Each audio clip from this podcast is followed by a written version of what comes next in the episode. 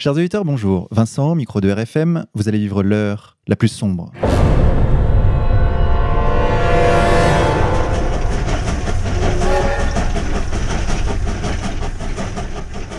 Chers auditeurs, pour cette 90e émission, nous avons le plaisir d'accueillir Pierre Jovanovic. Pierre, bonjour à vous. Bonjour. Pierre, on ne vous présente plus, mais je vais le faire quand même. Vous êtes essayiste, écrivain, Oh, j'aime conférencier. pas le terme essayiste, ça veut rien dire. J'essaye Ouais. pas, moi je fais. en tout cas, vous écrivez. C'est vrai J'écris des livres, je Et suis êtes- journaliste à la base. Et vous êtes spécialiste des questions de finance. Vous êtes notamment l'auteur d'un certain nombre d'ouvrages parus aux éditions Le Jardin des Livres.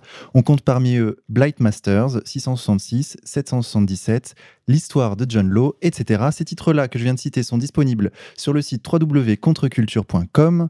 Et vous nous revenez aujourd'hui, Pierre, avec un nouveau livre au titre choc, Adolf Hitler ou la revanche de la planche à billets. La vengeance. La vengeance de la planche à billets. Vous y traitez de la période de l'entre-deux-guerres et éclairez de votre analyse économique et financière les ingrédients qui amenèrent l'accession d'Hitler au pouvoir en Allemagne en 1933. On se trouve bien là au cœur des heures les plus sombres, chers auditeurs, et pour en parler, nous nous trouvons en compagnie d'Alain Soral. Alain Soral, bonjour à vous. Bonjour à tous et bonne année. Et comme à chaque émission, chers auditeurs, j'ai à mes côtés Xavier de la revue Faits et Documents. Xavier, bonjour à toi. Bonjour Vincent, bonjour à tous. Pierre Jovanovic, nous sommes abreuvés de documentaires, de films, de livres sur Hitler, Hitler par-ci, Hitler par-là, Hitler en noir et blanc, Hitler en couleur. Pourquoi avoir 3D. en 3D Ça nous manque ça, hein, en 3D. Bientôt. Bientôt, à mon avis. Alors en pour- odorama. en odorama. Pourquoi avoir ressenti le besoin, vous aussi, Pierre, d'écrire un livre sur Hitler? Bah, moi, ça- ça, fait quand même 10 ans que je fais la revue de presse et ça fait depuis 10 ans que je vois euh, l'usage de la fausse monnaie et j'ai découvert tout à fait par hasard euh, deux choses qui m'ont profondément marqué. Euh, un, que la première chose que le Hitler a, dite aux journalistes espions de la CIA OSS de, de l'époque, euh, donc en 1922 ou 23, euh, il, dit la, la planche à billets de ce, de ce gouvernement euh, est un pur crime. On peut citer la phrase tout, tout à l'heure. Ça, c'est la première chose qui m'a vraiment. je me dis, mais attends, le mec, dès le départ, il se bat contre la planche à billets en 1919, 1920, 21, 22. C'est énorme. Et deuxième chose, euh, à la lecture du, de la, lecture du rapport de la CIA, enfin, CIA OSS, euh, c'est surtout qu'il entendait des voix dans sa tête. Bon, et vous savez, je suis surtout connu des Français grâce à mon livre Enquête sur l'existence des anges gardiens, euh, dans, lequel je traite euh, ce qu'on appelle les anges dans les expériences aux frontières de la mort, euh, et bien entendu les gens qui entendent des voix, qui sont sauvés par des voix. hein, donc c'est très, très catégorisé. hein, le, livre est très catégorisé. Il a été traduit en 7-8 langues. Euh, on est quasiment plus à toutes les versions. On a un million d'exemplaires, donc ça passionne les gens. Et moi, je ne savais pas que Hitler entendait des voix. Donc là, je suis parti comme une fusée, c'est le cas de le dire. Et je suis parti à la recherche de tous les documents. Euh, et j'en ai trouvé mais plein, plein, plein. D'ailleurs, euh, il y a une bibliographie, euh, que vous l'avez vu, c'est... donc pour comprendre, et je me suis rendu compte à ce moment-là que Hitler aurait pu figurer 50 fois dans mon livre. 50 fois. Et que la première fois qu'il a été sauvé, il a été sauvé de la noyade, et il a été sauvé par un prêtre catholique, ce qui était absolument énorme. Il avait 4 ans. Hein, il, avait 4 ans. Et on a retrouvé d'ailleurs, vous avez l'archive de, du, journal, parce que ça a été retrouvé tout à fait par hasard lors d'une liquidation à la suite d'un décès. Euh, C'était un, bout de journal qui était découpé. euh, C'était le, journal du Danube en allemand, euh, qui, raconte comment le prêtre, il y a la photo d'ailleurs dans le livre, a, a sauvé le, pe- le petit Adolphe, Klein Adolphe, de la noyade certaine. C'est- absolument énorme. Je, je veux dire, il a été. euh, c'est comme si la main de Dieu, on va dire, c'était euh, était descendue du ciel pour le sauver. Je veux dire, symboliquement, c'est comme ça qu'on qu'on- doit le voir. C'est ça, vous nous dites, Pierre, que Hitler, selon vous, était protégé par un ange gardien. Bah oui, j'étais obligé d'arriver à cette conclusion. Bon, je, je veux dire, je le fais sérieusement sur la base de mon livre Enquête sur l'existence des anges gardiens. Euh, mais là, j'étais bluffé. Euh, vous savez, il y a quelque chose qui m'avait prodigieusement marqué. C'était une interview de Yasser Arafat euh, dans le Figaro Magazine il y a à peu près, euh, euh, je pense que c'était peut-être 2-3 ans avant sa mort, avant qu'il soit euh, mis à l'h- à l'hôpital euh, à Clamart. Et empoisonné par le Mossad. euh, voilà, et empoisonné. hein, euh, ça, c'est au moins euh, c'est une certitude. Ils ont réussi. Et l'interview du Figaro Magazine, je me souviens plus du nom du journaliste, mais c'est une très très bonne interview. Et Yasser Arafat abordait justement la question de la mort. hein. C'est-à-dire qu'il expliquait qu'il avait échappé à 24 euh, ou 22 tentatives d'assassinat de la part du Mossad euh, et que clairement il, a été, il, se, sentait protégé par une puissance, euh, on va dire, invisible. hein. C'est- clairement ça. Et lorsque le, journaliste lui a demandé qu'est-ce qui vous protège, Yasser Arafat, donc qui est musulman, euh, sort, de, de- sort sa chaîne et il montre la croix de Lorraine que le général de Gaulle lui a offerte et, lui dit c'est ça qui me protège. Et, c'était absolument énorme. Et c'est un truc qui m'a vraiment fasciné parce que euh, et je l'ai mis en relation avec un autre film que vous connaissez tous, hein, je pense. Euh, c'est un film qui est très très important parce que ça définit la relation avec la mort de l'islam, enfin du musulman en grande partie. Euh, c'est Laur- Laurence d'Arabie. Hein, le- de David Lean. hein, c'est un grand. euh, c'est, euh, j'en ai beaucoup parlé avec, Avec Maurice Peter Jarre. O'Toole. Euh, exactement, Maurice Jarre a fait de la musique, hein, c'est- grandiose. C'est Laurence d'Arabie, c'est l'histoire de, de- de Laurence, euh, un espion aussi, hein, de- des services anglais. Et on voit que la mort est quelque chose de défini. Et c'est la conclusion à laquelle je, suis arrivé également euh, en faisant l'enquête qui a duré six ans pour mon livre Enquête sur l'existence des anges gardiens. C'est-à-dire que si votre heure pour mourir est venue, euh, ben on va vous aider à mourir. hein. Mais si ce n'est pas l'heure, euh, eh bien là, les anges interviennent. C'est là où ils descendent. C'est là où on voit autant, le temps au ralenti, etc. Donc Yasser Arafat a été sauvé euh, euh, 22 ou 24 fois, euh, et Hitler, euh, c'était à peu près une 42. 50, 40, ou une, oh, une cinquantaine de fois. Allez, j'arrondis. Oui. Pour un sceptique et matérialiste, ce qu'on peut dire, c'est que Hitler a échappé à la mort un nombre de fois bien supérieur à la statistique acceptable. hein. Mais définitivement, mais c'est énorme. C'est, il a été sauvé, il aurait dû mourir pendant la guerre de Et- 14, je sais pas combien de fois. Il a été ab- sauvé. absolument. Il a eu des coups de et peau dans le livre, dans le livre, non mais c'est pas attention, c'est pas des coups de peau. Dans le livre, je- j'ai- parce qu'il y a énormément d'images dans, dans le livre, c'est très très important pour euh, suivre ça, pour comprendre ça. Il y a notamment, moi, j'aime beaucoup parce que j'ai deux, deux, deux, trois exemples similaires hein, dans le livre euh, euh, Enquête sur l'existence des anges gardiens. Et je rappelle qu'Alain Soral à côté est né le jour de le 2 octobre, la fête des anges gardiens que le Vatican a enlevé, bien entendu. hein, et ils ont remplacé les anges gardiens par par, euh, par Saint-Léger. Hein, bah, voilà. Un peu léger. c'est c'est- bah, c'est lourd de sens, surtout. Euh, le- le- le- le- Hi- Hitler euh, a été sauvé par son chien, par exemple. Hein, C'est-à-dire qu'on voit, et ça c'est absolument génial, parce qu'il a récupéré un petit chien qui est, euh, le- son maître est mort. hein, par un bombardement quelconque, euh, et le chien était blessé à la patte, à, à la patte arrière, et il prend le chien, il s'en occupe, euh, et euh, je sais plus deux trois jours après, euh, euh, ils sont en train de manger. Il essaie de donner à, manger à son, petit chien, et celui-ci est complètement figé. Il, refuse de, manger, et d'un seul coup, il, saute de ses bras et il se met à courir. Et Hitler se met à courir derrière lui pour le, rattraper. Et à ce moment-là, un obus tombe et ça nettoie tout le monde. Euh, Je veux dire, le, chien l'a sauvé. Le chien est mort également. hein. Euh, Il y a un autre cas où il, accompagne des, différents officiers. Un obus tombe, là aussi. Bon, vous avez plein de cas dans le livre. Et euh, ça va jusqu'au point que le National Geographic a fait une émission spéciale qui dure 1h10, que j'ai regardée avec évidemment beaucoup d'attention. Euh, sur les 40, alors je pense que c'est 48 fois, euh, où euh, Hitler- euh, eux, ils parlent de 48 tentatives d'assassinat. Mais moi, j'aurais titré les 48 fois où Hitler a été sauvé par son ange gardien. C'est extrêmement trompeur. Et tant et si bien, d'ailleurs, j'invite tous nos- vos, auditeurs à aller sur euh, la chaîne de Monsieur Drahi RMC Découverte, euh, parce qu'il y a une émission qui- qu'ils ont mis en ligne cette semaine, là, euh, sur la, fameuse tentative d'assassinat, sur l'histoire du, du menuisier qui avait, euh, qui de, l'ébéniste, voilà, qui, qui avait travaillé pendant un an pour mettre une bombe dans, la, dans le pilier, là où Hitler faisait une fois par an sa conférence. Elle a explosé le lendemain, me semble. Euh, non, non, non, non, ça c'est une autre, ça Ah, c'est après. Non, non, non, non, il y en a eu plein comme ça. Euh, euh, voilà, et, le, le- et là, c'est le pilote de l'avion d'Hitler qui le sauve.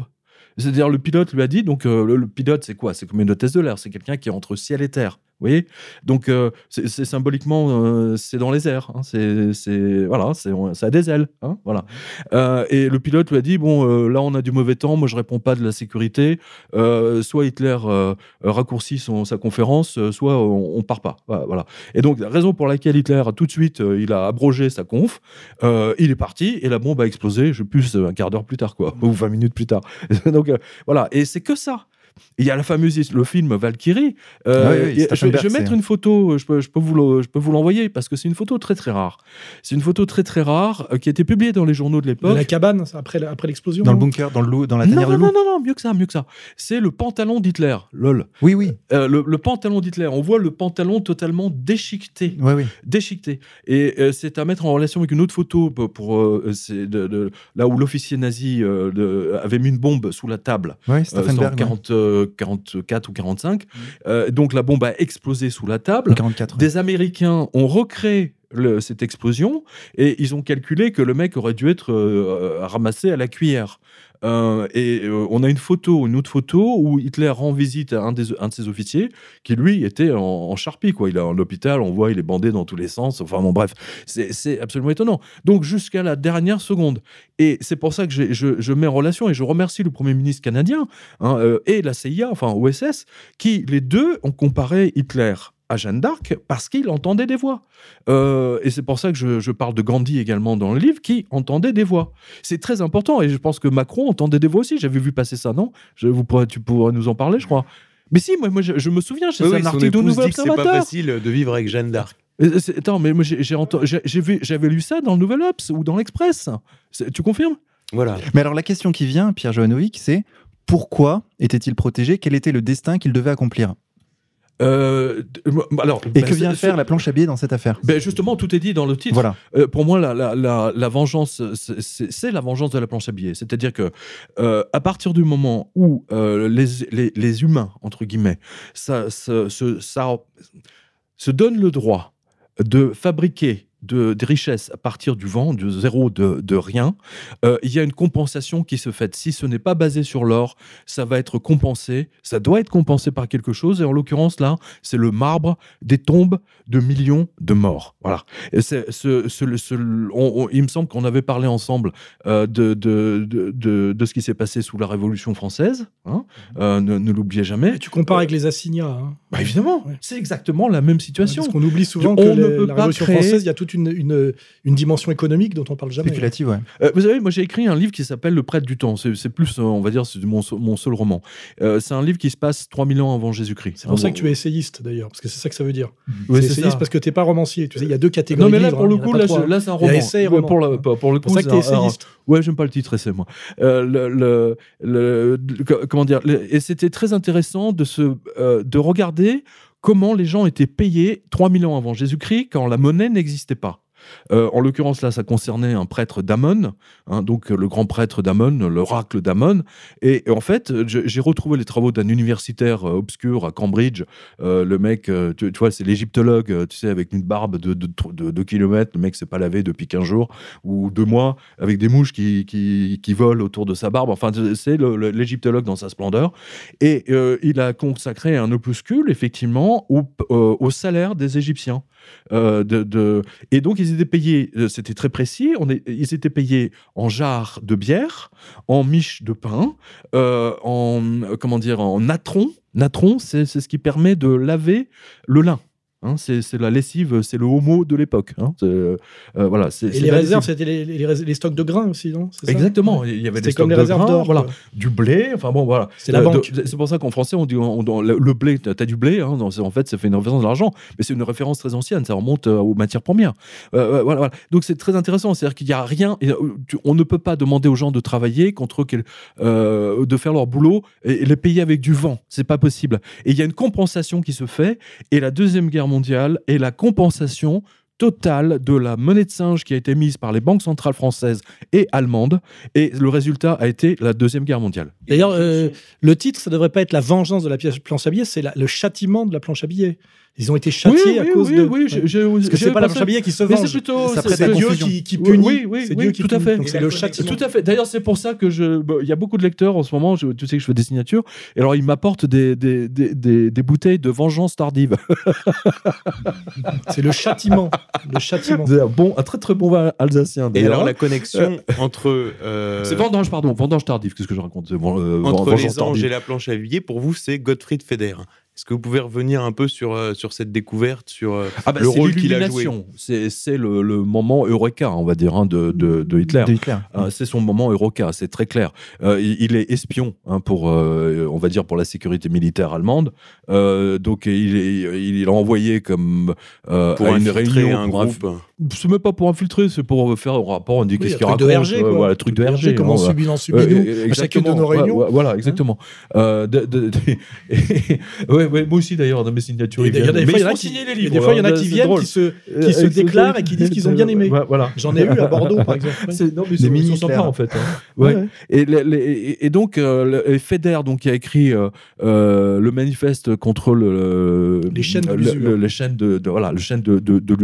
Édité par d'ailleurs. euh, la- Le retour au Mais source. c'est le retour sur Le voilà, c'est le retour. Qu'on vend, qu'on vend d'ailleurs Ah, aussi voilà. sur Contre-Culture. Euh, voilà. C'est des Et- amis. Et moi, j'ai lu ça, j'ai trouvé ça extrêmement intéressant. J'ai trouvé ça, mais passionnant même. Je me suis dit, mais attends, mais en fait, tout ça commence par un problème financier. Tout ça commence par le problème de la dette. Euh, tout ça commence à cause de la planche à billets, euh, de la monnaie de singe. Les Allemands ont été décimés, littéralement détruits. Je le montre dans le. Et, et le d'ailleurs, si je peux me permettre une Oui. remarque, il semblerait, d'après les, comment dirais-je, le- les, les espions qui analysent Hitler, que son antisémitisme serait postérieur, en fait, à sa, Oui. à, à sa prise de conscience de la, de la, de la- du rôle moteur de la ah, mais dette. il est clairement postérieur. Postérieur, c'est-à-dire qu'il est devenu antisémite à cause de la découverte du processus de la dette et pas l'inverse. Euh, D'ailleurs, le- On dit qu'à Vienne, de- il n'était pas antisémite. Euh, voilà, le, rapport de l'OSS, euh, si mes souvenirs sont bons, parle justement d'un manteau que Hitler portait pendant très longtemps parce qu'il avait été, il était très pauvre et clochard quasiment. Et, et c'est un, c'est un marchand de, de, de manteaux juifs qui lui a offert et il y tenait à ce manteau. Hein. Il l'a il l'a gardé pendant très très longtemps. Oui, il dit qu'ils ils se disent que pendant les 3 ou 4 ans où il est à Vienne, je crois, il n'y a aucune trace chez lui d'antisémitisme, d'après les témoignages qu'ils ont recouverts. Donc il serait devenu antisémite en comprenant les mécanismes de la Et- dette, Exactement. euh, euh, euh, en écoutant Feder et en s'intéressant aux propos de Il s'est Feder. passionné. Et après, il a passé sa vie dans les bibliothèques, euh, littéralement, à, à se renseigner sur. Et d'ailleurs, dans, le, dans le testament politique d'Hitler, récemment édité par euh, Contre-Culture, il revient sur euh, son antisémitisme en expliquant qu'il n'y a pas de, de race juive. Il parle de, de race euh, mentale, mentale. race mentale, oui. ouais, c'est intéressant. Il faut que tu le Euh, lises. ouais. C'est- intéressant. Mais en, en tout cas, bon, moi, je, je me suis fixé comme. euh, euh, et en, en fait, je me suis rendu compte. Je, voilà, je termine euh, parce que je fais un refaire un tiroir. euh, je, je me suis dit, de tous ces documentaires dont on nous abreuve là depuis des années, et en particulier un que j'ai pris en grippe qui s'appelle Apocalypse euh, Hitler. Avec la voix de, Costel, avec la, je- la comme voix ça, de Mathieu Castovite, voilà, qui pourtant qui conteste, vient d'insulter les policiers, etc. qui pourtant est un révisionniste du 11 septembre, mais on lui a pardonné Bon, à lui. pff, ouais, voilà. Il croit Le- à une le- théorie du complot. lui. Non mais une seule. en. Kassovitz n'a aucune importance dans ce, dans ce documentaire. Ce sont les documentalistes et les historiens. C'est Costel et Madame Clark. Clark. Voilà. Et, et Madame Clark. Et ils expédient la crise économique, je, l'ai déjà dit à plusieurs reprises, en une phrase. Il y a un autre documentaire plus ancien qui date des années 70, qui est narré là pour le coup par Pierre Mondy, un, un- un acteur. Euh, C'est un documentaire qui fait deux- quasiment deux heures hein, de- que j'ai obtenu. J'ai regardé avec évidemment avec beaucoup d'attention. Euh, et là aussi, le mec, il t'expédie la crise économique en une phrase. Oh, bah, il y a du chômage. Ok, il y a eu Wall Street, et c'est fini. Et c'est grâce à ça qu'Hitler. Mais, mais c'est faux C'est entièrement faux Ils ont réécrit l'histoire. Ils ont réécrit l'histoire. C'est monstrueux. C'est, je me suis là, la révolté dernière, là-dessus. la dernière version, c'est parce qu'ils étaient drogués, qu'ils avaient pris de l'héroïne et de la Oui, oui, oui, oh, ils vont de trouver toutes En sortes fait, de en fait trucs. si, si je peux euh, dire comment est construit ton livre, parce que je l'ai lu, il y a toute une partie effectivement qui a à voir avec les anges, les voix, et qu'on peut dire une dimension mystique. Il y a toute une dimension économico-sociale pour montrer le contexte euh, Qui est dramatique très importante pour moi. et oui. qui- sur lequel Hitler n'aurait pas pu arriver. Et à un moment donné, il y a la conjonction d'un type inspiré et qui a vécu toutes les souffrances, qui fait qu'il peut comprendre, contrairement à certains bourgeois que tu cites, ce que c'est que la souffrance extrême du peuple allemand après la défaite de 18, Vienne. C'est-à-dire que dans sa chair, il est imprégné de toutes les souffrances du peuple allemand dues à la défaite, au traité de Versailles, La euh, crise à de 23. l'hyperinflation, à la crise de Mais ce 23, sont etc. des etc. de gens qui sont Et, morts de et à un moment donné, il y a la conjonction de ces conditions objectives et historiques et Absolument. économiques et la souffrance d'un homme inspiré. Et c'est cette conjonction de deux choses, Mais non, l'une mais c'est très, pas très ça, spiritualiste et Non, l'autre non, très matérielle, depuis... qui fait l'épopée hitlérienne. Non, non, il y a, il y a beaucoup plus parce que j'ai retrouvé euh, dans, dans mes recherches, euh, j'ai- j'ai j'ai- j'ai re- j'ai regardé les analyses que font les banquiers allemands contemporains, hein, je, je précise. Euh, et j'ai regardé également les mémoires euh, des, des, des- des banquiers de l'époque, hein, très important ça. De, de, de- Et ce qui, ce qui est intéressant de voir, c'est que euh, Adolf Hitler dénonçait la planche à billets depuis, depuis le début, quasiment, depuis 1919-1920. Oui, mais c'est pas ça que je te disais. J'ai qu'il a une Non, non, non, dimension, non, attends, laisse-moi il a une dimension mystique et inspirée. Mais bien et en sûr. même temps, c'est articulé sur une analyse économique totalement réaliste. C'est ça que je veux dire. C'est pas un délirant. Mais non, c'est pas un délirant. C'est un Bah, on est- possédé. on, est, bien d'accord. Sur, à partir de, de bases totalement concrètes. C'est ça que je veux dire. Mais évidemment. Non, mais, Bah oui, tu- mais tu il faut que les gens le comprennent. hein. C'est pas, Non, sinon, non, c'est pas mais compréhensible. attends, non, non, attends. Il y a la partie qui est remarquable dans cette histoire, c'est que Hitler parle de la planche à billets pendant des années en dénonçant les banquiers, en disant que les banquiers étaient pourris, etc., etc. Et qu'est-ce qui se passe en 1931 Il faut le- quand même le rappeler. hein, je, je- je le dis souvent. C'est comme si en France, on avait la Société Générale, LCL et la BNP qui explosent les unes après les autres en l'espace de, de- de deux mois et que les gens ne peuvent pas re- perdre leurs économies, etc., etc. Et ça fait beaucoup avec des millions de chômeurs Ça, et surtout de avec des 29. millions de gens. Et Non, ça, c'est les conditions. Ça, c'est la Non, crise objective. non, ça n'a rien à voir avec les voix et la dimension Jeanne d'Arc. Il y a d'abord, il y a d'abord, il y a deux crises économiques qui sabrent les Allemands. Il y a d'abord toute la partie euh, euh, planche à billets complètement folle euh, qui part de 1920, euh, on va dire 1919, hein, aux réparations. 1923. C'est pas tant dû aux réparations, c'est dû à la folie du banquier. Attention, c'est pas dû. Et au, moment, dû- et au moment où ils s'en remettent, il y a, ça. Wall- il y a Wall- la crise de Wall Street qui leur tombe sur la gueule. avait un En fait, il y a une deuxième Il y a crise. deux vagues, ouais. Il y, a, il y a deux vagues, c'est ce que je dis. Il y a quatre lames en fait au total. Et c'est un banquier fou quand même. C'est un banquier allemand. Il s'appelle Rudolf von Avenstein le mec. Attends, c'est pas euh, Alors n'importe justement, qui. là, justement, Pierre Joannuc, je voulais euh, parler de ça avec vous. Parce que finalement, euh, en, en quelque sorte, en pointant du doigt la planche à billets, donc la banque centrale euh, du Allemande, Reich, oui. allemande, euh, est-ce que vous euh, vous trompez pas de cible? Parce que finalement, c'est le traité de Versailles qui impose des conditions très dures à l'Allemagne. Non. Euh, je vais vous répondre très simplement. Regardez, dans le livre, vous avez même plusieurs conférences qui ont été faites par les Alliés. Et les Alliés même font voter une loi, spécialement, ils demandent à ce que les Allemands votent une loi, spécialement à ce que, la, à ce que le gouverneur central puisse euh, euh, être totalement autonome, donc ce qui est un écho formidable à, à la loi qui a été votée sous Sarkozy, hein, c'est exactement la même. Et euh, les Alliés avaient dans l'idée, je précise bien, écoutez bien, que le gouverneur, donc von Avenstein, allait arrêter la planche à billets, qu'il allait littéralement faire quelque chose d'autre, Oui, mais qu'il allait Et arrêter. pourquoi il ne l'arrête l'a pas Pourquoi il ne l'arrête pas Parce que c'est un moyen pour lui de ne pas payer la dette. C'est pas une espèce de patriotisme allemand mal, mal senti. Puisque Euh, cet non, argent. mais- non, non, non, il y a eu plusieurs conférences qui ont Puisque permis si tu aux payes la dette en argent dévalué, c'est une manière Non, de non, tricher non, sur non, le paiement de la non. dette. Ça, c'était au début. Mais après, il y a eu plusieurs conférences. Ils se sont mis d'accord entre banquiers, notamment la conférence de Cannes, hein, où euh, le- les- les faci- on, on leur a donné des facilités de paiement. Donc, là, là, cette espèce de, folie de planche à billets aurait pu être arrêtée bah, bien avant. Alors bien pourquoi avant. elle ne l'a pas été Mais parce que toi von Avenstein avait décidé euh, que euh, il allait littéralement se venger sur les Français. Voilà, c'est ça qu'il voulait. Il voulait humilier les Français jusqu'au bout et les payer avec du vent. Ah bah, c'est ce que je suis en train de te dire. Euh, oui, oui, mais c'est pas, c'est, un ce Allemand qui a traduit. C'était une manière pour un patriote allemand de ne pas payer aux Français. Oui, non, mais ce attends, qu'il devait payer, en leur filant le de la monnaie de patri- Être singe. patriote et, et- et faire mourir 2 millions de personnes de faim. Dans son esprit, c'est- c'était du patriotisme euh, économique et de euh, bourgeois. oui, oui, C'est-à-dire, on paye la dette, la dette Oui. contre les Français avec de la monnaie de singe. Bah, Donc on joue volontairement sur l'effondrement de la monnaie. peuple au passage. Bah ça, non, c'est autre chose. C'est la Bah seule explication. Même chose. Les Non. résultats elles-mêmes. La seule explication cohérente qu'on peut donner de l'attitude de Von Evenstein, c'est de baiser les Français, tu viens de le dire. Euh, je- beaucoup disent que vers la fin, il était, il était devenu un peu fou, quoi.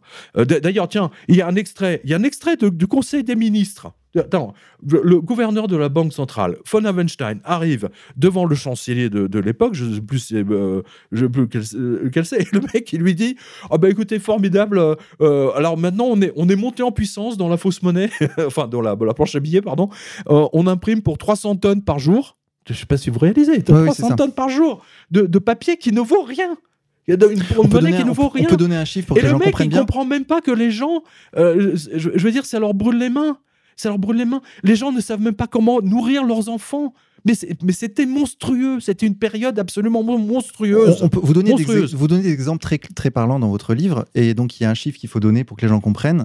Quelque chose qui coûtait 1 mark en 1913 coûte 1700 milliards de marks en Euh, on perd, 1923. à un moment donné, tu perds le fil, quoi. Les gens, ils sont sur les billions, les trillions, Ouais, euh. c'est ça. Mais, quoi, bien, Et en fait, les gens doivent payer les notes de restaurant, par exemple, avant de manger, parce qu'une heure plus tard, le prix aura été démultiplié. Oui, c'est ça, mais euh, il y avait même il y a l'exemple des, des quotidiens, parce qu'à l'époque, euh, bah, c'est comme dans les années 80, 70, etc., ou même François, il y avait une édition du matin, une édition du soir. Euh, L'édition du soir, du journal, Coûtait le double, de deux ou trois fois plus cher du matin, ouais. que celle du matin. On a du mal à imaginer que ça a pu exister Les au début du. XXe siècle, des trions de, de, de, de, de, Bah, marques ça- ça- attends, pour acheter des œufs. euh, euh, bah, ça existait en Yougoslavie. C'était hein. délirant. Attends, c'était en Yougoslavie, hein. il faut Milosevic, c'est ce qu'il a fait. hein. Attends, il y a le fameux, moi, j'en parle souvent, il est même sur, sur la revue de presse, le fameux billet Jovanovic. hein, euh, le- c'est- non, mais c'est- le billet Jovanovic, 500 milliards de dinars. hein, euh, c'est c'est pas mal. Alors quand même, Euh, c'est le billet rouge, là, que Pierre. Jovanovic, il y a un grand absent dans votre livre, Oui c'est Yalmar Chart. Ah non, non, non, j'ai une a- page, une grande page. Vous avez Parce une que c'est page lui, c'est lui qui redresse en prenant la suite à un moment donné de, de, de celui que tu viens de dire là. C'est Oui, lui qui sauve absolument. la situation. Non, non, mais j'en- parle. J'ai fait une page, et d'ailleurs, je donne de en référence dans le livre celui que vous avez publié, hein, La mémoire d'un magicien. magicien. Mais Les deux tomes réunis dans- un sur, livre. Sur, euh, euh, sur, sur Chartres, moi, moi, j'ai beaucoup aimé la, période Chartres euh, parce que il a fait quelque chose d'absolument remarquable, mais euh, pas si remarquable que ça au final, euh, dans le sens où il a copié ce qu'ont fait les révolutionnaires français avec, les assignats. Voilà. euh, Hein, bon. Mais c'est remarquable. Mais là où, où les- les- là où il a réussi, c'est parce qu'il était franc-maçon, hein, je le rappelle. Euh, je me souviens plus du nom de, de, de sa loge, mais euh, pour le retrouver. Et il était, euh, c'était, alors je sais plus quel grade il avait, mais il avait un grade élevé. Et c'est grâce à, il a mis en route la totalité des francs-maçons d'Allemagne, euh, comme la plupart des, euh, des patrons de- d'entreprises.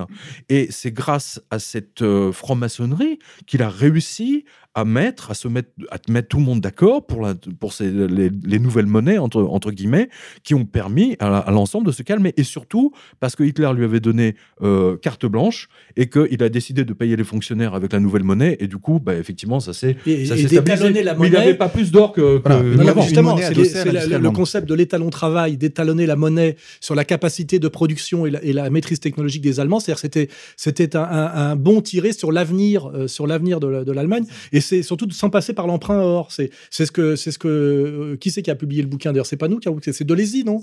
Nous on a publié le bouquin La Révolution européenne qui explique le génie de Chartres en tant qu'économie, comme économiste, qui arrive à relancer l'économie d'un pays sans passer par l'emprunt d'un pays qui mais n'a pas d'or. bah, Parce qu'il Avec avait ce qu'on fait... appelle l'étalon travail euh, non, mais attention, l'étalon attention. or. Attends, euh, il y a, un- il y a un- une partie que tu n'expliques pas, c'est qu'il a décidé, il a dit, nous, à partir de maintenant, on va fonctionner en autarcie. Boum, déjà. Euh, mais c'est première pas si chose. simple que ça. Justement, on est d'accord, mais c'est mais et- très important. la- la- L'autarcie, la- l'autarcie, il a dit le- le- le- le- le- l'argent qui sort, tout ce qu'on peut produire en interne, on le fait. Hein, tout ce qu'on peut produire dans le pays, Ce que on fait le la fait. Corée du Nord en ce moment Euh, d'ailleurs. bah oui, bah, ils n'ont pas le choix. hein, euh, voilà. Et, le, la- le principe d'autarcie était très important euh, pour. et il fallait absolument résorber également le, le- le chômage qui était absolument colossal. Et d'aucuns disent que dès lors que euh, A relancé, euh, comment dirais-je, l'économie, allemande de façon spectaculaire, en, en échappant à l'étalon or, c'est-à-dire à l'emprunt or, c'est-à-dire à la Banque d'Angleterre, par le principe de l'étalon travail, le, comment dirais-je, le, le régime national-socialiste, c'est-à-dire le nazisme économique, a été décrété de mort par le système capitaliste et financier mondial. C'est ça l'idée. Et que souvent dans l'histoire, on cache le, le- l'éco- le na- le nazisme économique par le nazisme racial. Parce qu'en réalité, le côté révolutionnaire et ultra dangereux pour le capitalisme con- encore contemporain, c'est les solutions économiques qu'avait trouvé Chartres pour miraculeusement sauver l'Allemagne de, de sa faillite et Ouais, de sa mais dette. il faut pas Voilà. oublier que la Banque d'Angleterre, euh, parce qu'il était très lié à, à Monsieur Montaigu, euh, au gouverneur de la Banque centrale d'Angleterre, qui l'a beaucoup, beaucoup aidé. Oui, mais d'accord, mais ils n'ont pas emprunté d'or pour relancer l'Allemagne. Euh, ils sont absolument, sortis de la mais dette. ils ont, ils ont emprunté beaucoup d'argent aux On- Anglais. On, se rappelle quand même que les pays qui sont décrétés de l'axe du mal par les- le pouvoir américain sont que des pays qui ne sont pas dans la dette. Oui, on est toujours dans la même logique. Si tu échappes à la dette et que tu ne veux pas réemprunter, tu ne veux pas être politiquement pieds et poings liés par la dette, tu es décrété de mort par le pouvoir mondial. C'est ça que ça veut dire. Et les premiers qui sont les premiers qui sont sortis de la dette par une expérience comme ça et qui ont été décrétés de mort, comme l'a été euh, l'Iran, comme l'a été l'Irak, comme l'a été euh, Kadhafi, c'est quand même l'Allemagne nationale-socialiste. Et je veux dire, c'est que ce le côté intéressant du national-socialisme, c'est pas le national- national-socialisme racial, c'est le national-socialisme économique qui est toujours caché, puisque c'est ce que tu dis dans ton livre aussi. On cache toujours tout ça. Absolument. On, on réduit toujours Hitler à du psychologisme. Hein Euh, C'est-à-dire à- un à- fou, à- à euh, sa haine des Juifs. ah oui, puis papa, maman, Raison, euh, papa, maman, qu'une couille euh, baisse pas, etc. Ouais. C'est-à-dire réduction psychologique. Et n'oublie pas le absolument, bouquin de euh, Freud, bizarre. Malaise dans la civilisation, qui explique la montée du nazisme par le nihilisme, c'est-à-dire par, du, par de l'Oedipe. À un moment donné, les faits économico-sociaux historiques ne peuvent pas se réduire à des problèmes de papa, maman et pipi au lit. Tu vois ce que je veux dire? Il y a, des- il y a d'autres déterminants. Et ces déterminants-là sont tout le temps cachés. Et en cachant ça, on cache quand même une clé fondamentale de l'histoire contemporaine, c'est la domination politique par la dette et l'obligation qui est faite de la dette. Je suis entièrement d'accord. D'ailleurs, euh, c'est ce que je voulais C'est le dire. bouquin de Feder, c'est le bouquin de Feder. hein. Tout à fait. Les chaînes de l'usure. Mais ce que je voulais, ce que je voulais dire là, c'est puisqu'on parlait de charte, euh, parce que comment dire, sa citation est intéressante. C'est John Wayne qui rapporte ça dans Hitler's Banker. Euh, il dit un banquier de New York euh, euh, dit au gouverneur de la Reichsbank, donc c'est les chartes, hein, euh, dit Docteur Chart, vous devriez venir aux États-Unis. On a beaucoup d'argent et, et ça c'est du vrai métier de banquier. Et, et la réponse de Chart est euh, bah vous, vous devrez venir à Berlin. On n'a pas d'argent et ça, c'est le vrai métier de banquier. Ouais, Donc, comment sauver un pays quoi. sans argent, parce qu'avec de l'argent, c'est exactement, facile. euh, exactement. Mais c'est intéressant ce qui se passe. Euh, D'ailleurs, euh, la deuxième, la deuxième partie du livre, enfin la fin, ah, pardon, pas la deuxième partie, mais euh, c'est à la fin du livre effectivement. Donc la troisième partie, en fait, techniquement, euh, on voit que c'est les banquiers suisses qui sauvent. Ça, c'est intéressant. Euh, ouais. ça, ça c'est fascinant. Ça, je connaissais quoi. pas. ouais. Là, ouais. C'est pour ça que c'est d'où l'arnaque des réparations qu'ils ont vécu c'est récemment. C'est une vengeance en fait. Mais c'est génial. Parce que les réparations, c'est bidon. hein. Les comptes en déshérence, il y en a partout. c'est génial, mais les comptes en déshérence. Mais le, moi, je- le scandale quand la- quand l'ambassadeur des États-Unis découvre en 1990 que sa mère, le nom de sa mère, figure sur les comptes en déshérence d'une banque suisse, et le mec est ambassadeur des États-Unis en Suisse, quoi, c'est énorme. Le mec, il pète un plomb, quoi. Non, mais dire, il et- de tous les noms. Les banquiers suisses sont des putes. Excuse-moi excuse-moi de te dire que moi-même, j'ai touché de l'argent. Parce que j'avais un compte en déshérence de mon oncle Chardon qui était mort en 24. Aucune banque ne va jamais chercher les ayants droit, c'est un travail de notaire. Donc là, La Société Générale. Non, non, non, non, non, là non, je vais t'expliquer. Non, non, non, non, non, non, non, je suis pas non, non, d'accord. je vais te faire avec non, la non, non, Société non, Générale. Excuse-moi, tu n'as pas Non, non, compris non, l'histoire des banques en déshérence. Les, les, les Juifs savaient très bien le rôle qu'avait joué, soi-disant, la neutralité suisse pendant la guerre. C'est qu'ils servaient, en fait, à convertir, euh, à faire financer le Troisième Reich au niveau bancaire, notamment même en recyclant les dents en or des Juifs. Et l'histoire des comptes en déshérence, c'est une escroquerie pour se venger et récupérer d'une autre manière. Parce que des comptes en déshérence, il y en a partout aux États-Unis et même dans les banques israéliennes. Les banques ne vont jamais chercher les ayants droit morts. C'est un rail de notaire. Mais par contre, l'argent qui a extorqué en fait la communauté juive internationale Attends, aux banquiers tu suisses n'a rien ça, à voir avec les comptes en déshérence, mais a tout à voir avec le rôle Je qu'ont joué les banques suisses pendant la Je guerre. ne suis pas d'accord. Mais non, mais tu connais pas le dossier, Euh, excuse-moi. euh, non, non, si. Attends, Non, je tu suis pas pas. d'accord. Un, parce que une tu peux arnaque, pas, les comptes en tu ne peux pas, tu ne peux pas comparer un compte bancaire normal à un compte caché suisse. Par définition, c'est un compte secret. Dans les années 70, c'était des comptes numérotés. Par définition. Tout le monde connaissait l'histoire des comptes en déshérence depuis toujours. Normalement, si, si tu as ouvert, si Et c'était résiduel. Alain, si ton père, ton grand-père avait ouvert un compte numéroté en Suisse et qu'il te redonnait le code d'accès à ce compte, tu avais toi aussi accès. Et ce- c'est là où les Suisses euh, n'ont pas respecté leur parole, c'est qu'ils ont refusé de, de- de donner, de rendre l'argent. Rendez Ils l'argent. n'ont pas refusé, Oui. ils ne se sont pas, ils ne sont pas Non, donné le travail de rechercher les ayants droit. Ce n'est pas leur travail. J'ai plein de cas. Tu, eh ben, tu regarderas une étude qui a été faite que des comptes en déshérence, exactement dans le même cas, il y en a plein aux États-Unis, il y en a plein Mais dans y les banques France. elles-mêmes. Et voilà, donc c'était pas ça la les raison. assurances villes, attends, la, raison, c'était de faire ils payer aux font- Suisses leur attitude pendant la guerre. C'était ça l'idée. Parce qu'en fait, il n'y a aucun rapport entre ce que les Suisses ont dû payer et la réalité des comptes en déshérence. Mais, par ils contre, n'ont rien payé du tout, tu veux dire. Attends, ils ont été condamnés par les Américains à payer une minable amende. Je, je Non, le raconte c'est- dans mon c'est livre. phénoménal ce qu'ils ont payé C'est- par rapport à la c'est réalité des peanuts, comptes en déshérence. C'est peanuts qu'ils ont payé. En c'est tout cas, c'est évident que les tout le banquiers monde, suisses sont des escrocs. tout le monde savait que les banquiers suisses avaient joué un rôle très, très c'est laid pendant la suisse, tu guerre. défends la Suisse. Non, mais c'est aussi pour ça que la Suisse n'a jamais été envahie par les Allemands. Bah évidemment. Évidemment, parce Ah non, qu'ils servaient, ils de zone neutre, de, de, de trans. C'était leur coffre-fort. Et, et tout le monde y trouvait un peu son compte à l'époque. Mais par contre, il y en a Bah, qui n'ont pas monde, oublié. Il y en a qui n'ont pas oublié cet argent des dents en or, euh, etc., des Mais camps, etc. monstrueux. Mais cette histoire est contraire. monstrueuse. Mais la vengeance, la, la punition, c'est l'histoire des comptes en déshérence. Mais c'est une punition pour l'attitude des banquiers suisses pendant la guerre.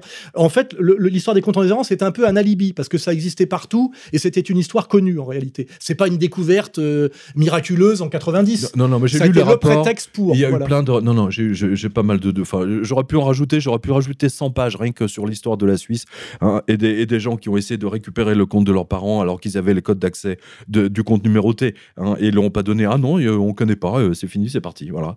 Euh, ils ont. Fait, ils en ont profité. Les Suisses ont volé l'argent, tout l'argent, qui soit d'ailleurs juifs, hongrois, serbes, français, euh, peu importe, tous les gens qui étaient autour, qui étaient concernés par la guerre. Et, et en fait, ils se sont gardés. Voilà, voilà la, la réalité. Ils se sont dit, on le rendra si on vient le chercher. Et personne ne vient le chercher. Non, il y a non, il y a des gens qui sont venus. J'ai plein de trucs là-dessus. Je pourrais même faire un livre rien que là-dessus sur les banquiers suisses. Les banquiers suisses sont des ordures. Voilà. Ce sont des banquiers. C'est un des banquier ordures. est une ordure par définition. Excuse-moi. Mais non, c'était pas le cas, c'est pas vrai. C'était pas le cas des banquiers des, des- des années 60-70 en France. N'oublie pas, les banques, la banque était nationalisée. C'était pas vrai, c'est pas vrai, c'était pas le cas. Les, les banquiers faisaient leur travail de manière tout à fait normale. De toute façon, c'est pas le sujet. Non, c'est pas le sujet. Mais si, c'est le sujet. C'est, c'est- c'est- on, a- on est sur les banquiers quand même. hein. C'est, les banquiers qui font fabriquer la fausse monnaie. Alors voilà, on y vient. Parce que justement, le sens profond de ce livre, c'est que vous faites un parallèle entre euh, la période de, de- de l'entre-deux-guerres et la période actuelle. Hmm? Est-ce que vous pouvez développer? Bah, en, fait, c'est une répétition de, l'histoire. Alors là, on rentre. euh, Je, veux- dire, bon, ça, ça, vous le savez bien, je, traite ça depuis dix ans sur la revue de presse. Euh, on en a parlé. On s'impatiente hein, d'ailleurs. hein. Mais non, mais attendez, les mecs, euh, ne vous impatientez pas parce que moi, j'ai commencé la revue de presse le 20 février. J'ai dit que Wall Street allait exploser et Wall Street a explosé la- le jour de 29 septembre, la fête des anges. Donc, ne m'emmerdez pas avec ça. Je veux dire, j'avais annoncé l'explosion et Oui, ça a mais il est où explosé. le nouvel Hitler depuis le temps là Ah ben, à mon avis, ça va pas tarder. À, à mon avis, ça va pas tarder. Non, non, mais je- sérieusement, je- ça, ça- ça va, ça va pas tarder. J'ai annoncé l'explosion de Wall Street et Wall Street a explosé.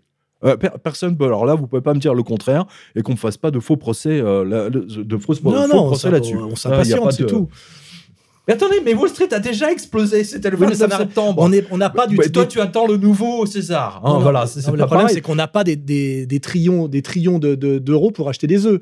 On a une, une inflation jugulée, la crise est ailleurs. euh, Mais on a, attends, on, ils ont on trouvé a des taux négatifs. Ils ont mais trouvé. non, oui, mais on a les taux négatifs. En fait, ils ont quand même parle. trouvé un peu des solutions pour, pour essayer On a les taux négatifs. de- d'enrober la crise et qu'elle ne soit pas mais exactement non, la même. les enfants, vous voyez pas. Euh, Aujourd'hui, Il vous y a avez les personne taux. avec des brouettes de pognon qui, qui, qui, se- baladent dans les rues, c'est ça que je veux dire. Mais non, mais c'est l'inverse qui se passe, justement. Bah, c'est très oui. bien. C'est l'inverse qui se passe. Oui, Avec les ont- taux négatifs, tu as tous les mois des dizaines de milliards de l'épargne des retraités qui disparaît. Oui, donc ils ont Merde. trouvé, ils ont Eh, trouvé les- d'autres des taux méthodes. négatifs, mais enfin, Ouais. euh, putain, mettez-vous ça dans la tête, les mecs. Les taux négatifs, ça aurait jamais dû exister dans le capitalisme. Le capitalisme est sur les taux positifs. Hein, c'est c'est le taux d'usure de l'argent. On ça en parle. à te bouffer ton pognon, hein, les taux négatifs. Ça, ça bouffe le pognon des Ça, ça bouffe les non, épargnes. Non, mais là, c'est le banquier qui est obligé de te payer. Attention Hein euh, vous n'avez pas euh, assimilé la portée phénoménale des taux négatifs.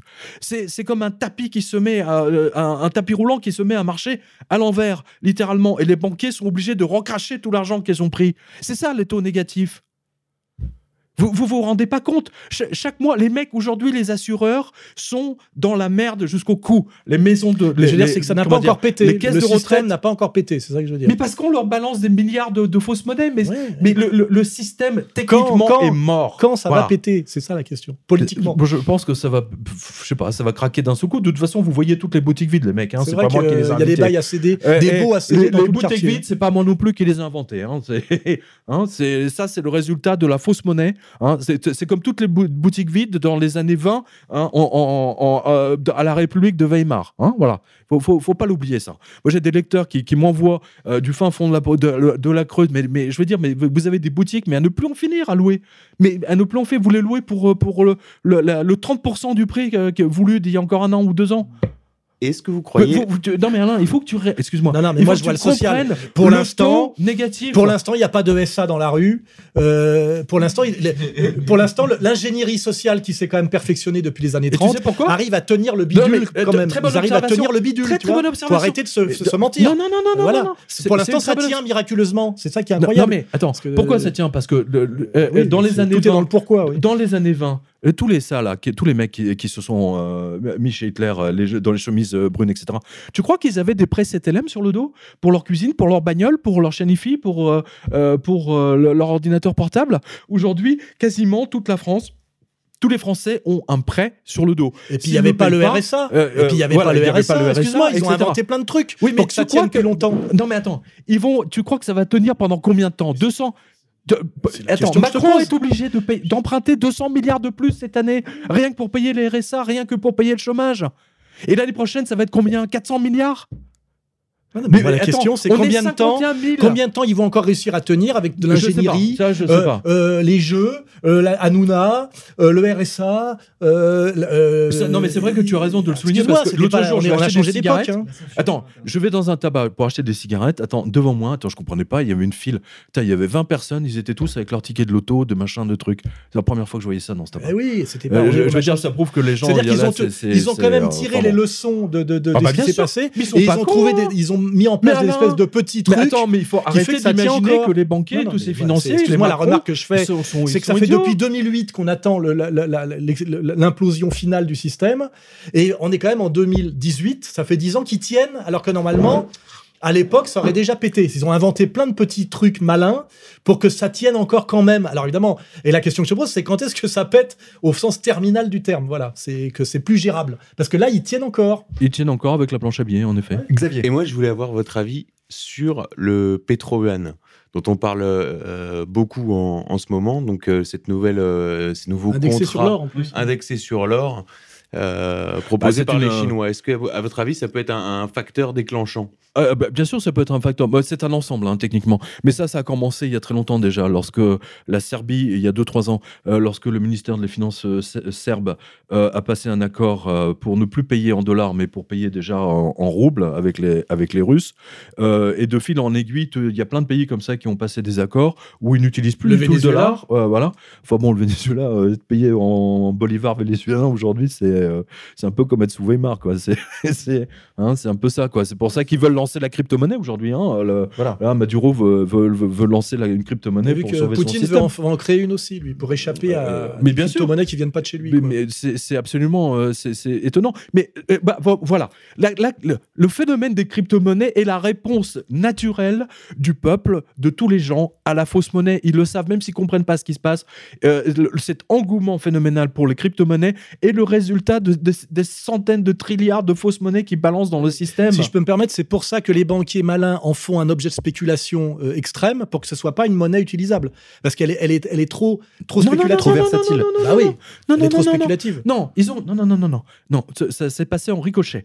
Ils ont voté toutes les lois. C'est on en, a parlé ensemble dans le ça concernait le livre 666 Aujourd'hui, où je donnais toutes les lois votées en France par les douanes, par Bercy pour empêcher les Français d'acheter de l'or. Hein Euh, ne, ne- ne- ne- ne pas l'oublier. Hein, ils sont en train de manipuler le cours de l'or. Donc, à un moment donné, les gens, quand ils voient, ben, ils nous font chier pour acheter de l'or, eh ben, on va le mettre dans la crypto-monnaie. Et puis de Et- et retirer notre voilà. argent des banques. Euh, vo- voilà, et ça permet effectivement. alors, quand tu vois le, le- quand tu vois l'explosion phénoménale de l'Ethereum, quand tu vois que Blight Masters, hein, on connaissait bien Blight Masters, on en a souvent parlé ensemble. Blight Masters euh, se fait vider de la JP Morgan, exactement comme j'avais prévu, elle sera sauvée par les banques européennes. C'est la Santander qui l'a sauvée. Et deux ans plus tard, qu'est-ce qu'elle fait? Elle se lance dans la crypto-monnaie, dans Oui, le oui, blockchain. ils mettent tous. Euh, s'y mettent tous. attends, si Blight Master s'est lancé dans le blockchain, c'est qu'il y avait une raison. Voilà. Euh, de- donc, euh, je veux dire, cogitez un peu les mecs. C'est vachement important ce qui se passe. C'est le résultat. Je, je l'ai expliqué dans une interview, je crois que c'est La question, c'est dans combien de temps Sous tout ça se traduit en révolution politique Parce que sinon, excuse-moi, on est en Mais train de pourquoi, à parler. ton avis, ils font tout, tout, le- tout, tout- Moi, c'est ça que j'attends. Quand est-ce qu'on passe à la pourquoi- révolution politique pourquoi Parce que sinon, on l'a Macron- dans le cul. hein. Pourquoi Macron a décrété le 3 janvier, comme la, la loi du 3 janvier 73 d'ailleurs, c'est intéressant, hein, le 3 janvier qu'il va faire une lutte, une lutte contre les fausses news. Hein, les fausses news, il faut pas se non, leurrer, c'est vous, c'est Je suis moi. en première ligne, hein, hein. excuse-moi. Ouais, moi aussi, je On vient en de me fermer tous mes comptes Eh, toi, ta- Facebook. Ta, page Wikipédia, tu l'as encore, moi non. Non, mais j'ai plus de Facebook, j'ai plus d'Instagram. Euh, j'ai Ah un bon, procès Instagram, par semaine. T'as combien de procès, toi? Ah, J'ai passé les pour l'instant, 50. zéro. Moi, 50. Plus de 50. Depuis 2004, excuse-moi. Hein. Euh, contrôle fiscal permanent, interdiction d'assurer mes bagnoles, virer, vider de Non. toutes les, tu sais que tu, tu sais ça, virer de toutes les sociétés d'assurance, euh, euh, Ah ER, pas, ER catégorisé comme le TA, c'est-à-dire comme groupe terroriste, et impossibilité pour mes sociétés et mes associations d'assurer des véhicules. Putain. Non mais tu sais, va bien au-delà de ce que t'as. Tu sais pas encore ce que c'est que d'en prendre plein la gueule, mon, mon cher camarade. Avec ton bouquin sur Hitler, ça peut venir. Oui, non, non, j'ai- vu. D'ailleurs, ma, ma- mon interview avec Laurent était censurée hein, euh, par, par Tu vas, YouTube. tu vas voir ce que, quand, quand le Je régime quand le régime de douleur va changer, tu vas Je, comprendre. je m'en suis rendu compte. Je- D'ailleurs, euh, d'ailleurs, une anecdote amusante. euh, moi, j'ai toujours respecté la, la- comment dire la, euh, la règle républicaine pour un auteur qui consiste à dédicacer un livre au président de la République. Donc je, je l'ai fait avec beaucoup d'attention au président actuel, Monsieur Macron. Surtout que c'est un banquier. surtout que c'est un banquier, donc je me suis fait un plaisir de lui faire une dédicace. et je, je, donc mon attaché de presse lui a fait parvenir le, livre hein, par Colissimo, signature et tout le merdet. Et, et, on attend toujours la réponse. Alors que le ministre de l'économie m'a répondu. Hein, donc c'est intéressant. Mais Macron, la présidence de la République, alors que normalement il devrait me faire répondre ne serait-ce que par un troisième sous-fifre. Mais non, euh, aucune réponse, zéro nada. Donc ça veut dire qu'ils me connaissent bien. Hein ton livre, ton livre va forcément agacer, puisque tu dis en gros, Hitler est le châtiment mérité envoyé par Dieu aux fabricants de fausses monnaies. Absolument. Forcément, c'est un peu subversif. Hein. Mais c'est totalement subversif. Mais c'est pas subversif, c'est la réalité. Mais la réalité est subversive. Euh, oui, la réalité est subversive, mais c'est la, la, stricte réalité. Napoléon est le résultat de l'utilisation de la planche à billets par, euh, par, par les, les, révolutionnaires. Ça fait un parallèle de plus entre Napoléon et Hitler, d'ailleurs. Mais bien sûr, il y, y, a plusieurs parallèles. Sauf que, bon, euh, Napoléon, il n'arrachait pas les dents en or des, des Juifs, quand même, hein, pour se refaire sa banque centrale. Hein. Excuse-moi, quand tu regardes sa campagne d'Extrême-Orient, à un moment donné, pour rentrer plus vite, il fait abattre tous les prisonniers de guerre. Il a, Napoléon a inauguré la boucherie moderne, c'est-à-dire la conscription, l'armée de masse. Ah, mais je n'ai pas dit que c'était un enfant de cœur. Et hein. l'ultra-violence. Euh, non, mais attends, euh, j'ai pas dit que c'était un enfant de cœur. Il a fait ce qu'on n'avait jamais fait dans la guerre, hein, au niveau de la violence et de la brutalité. Hein. De la Même si on aime bien par ailleurs, parce qu'il est français. Il est le résultat de la monnaie de singe utilisée par les Français, par les révolutionnaires.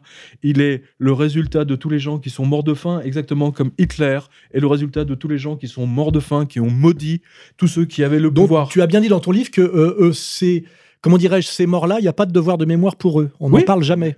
Et est-ce que tu as chiffré le nombre de types qui sont morts, femmes, enfants, adultes, de, par la crise de la planche à billets, entre, on va dire, 1919, c'est-à-dire la, après Versailles, et la prise de pouvoir par Hitler 33. Est-ce qu'on a, est-ce qu'on a osé le chiffrer ça? Les suicides, les morts de faim, euh, etc. C'est à peu près euh, bah, parce que alors oui oui oui oui bah absolument. Ça intéressant ça. Mais j'en parle dans le livre. C'est une forme de mais, mais c'est une Shoah de Goy ça. Mais mais c'est c'est mais c'est pire que la Shoah. Je veux dire attends. Ah, ah, ah non. Ah non, je pas dit ça. Excuse-moi. On ne peut pas. Rien rien n'est pire que la Shoah. Tu le sais. Oui c'est vrai c'est vrai. Non, mais, non, mais là où je ne suis pas du tout d'accord. parce peur, là. Non, cette histoire de choix, je veux dire, comme beaucoup de gens, je veux dire, à un moment donné. revenons au sujet. non, non, non, mais laisse-moi finir. Combien de morts Laisse-moi finir. J'estime que tous les tous, les pères, parce qu'à l'époque, les femmes ne travaillaient pas. C'est très important de Donc, un chômeur, ça fait quatre malheureux. Hein, il n'y a qu'un seul salaire. donc, il y avait, et trois euh, enfants par famille. Hein. Des dizaines, il y avait euh, à peu près, on compte euh, je veux dire, de, ce que j'ai vu dans tous les, bouquins que j'ai lus, il faut compter à peu près 2 millions de morts. C'est énorme. C'est énorme. Euh, ils sont morts de faim, ils se sont suicidés, euh, ils sont ou ils sont partis carrément, ils ont quitté l'Allemagne. Enfin bon, bref, il y a eu littéralement, c'est surtout la faim, parce qu'il ne faut pas oublier qu'à l'époque, les gens sont morts de faim. C'est très important. C'est comme les, gens que Staline a, euh, où, les parents finissaient par manger leurs enfants. Tu te rappelles du livre de Knut Hansum qui a eu le prix Nobel? Pour, euh, de littérature et qui a écrit ce livre qui s'appelle La fin et qui était pro-nazi. C'est un des rares. Et d'ailleurs, ils l'ont interné psychiatrique. Euh, c'est l'histoire d'un pauvre qui est tellement pauvre qu'il mange sa main. Non. À la fin, il se mange lui-même. C'est euh, Knut Hansum.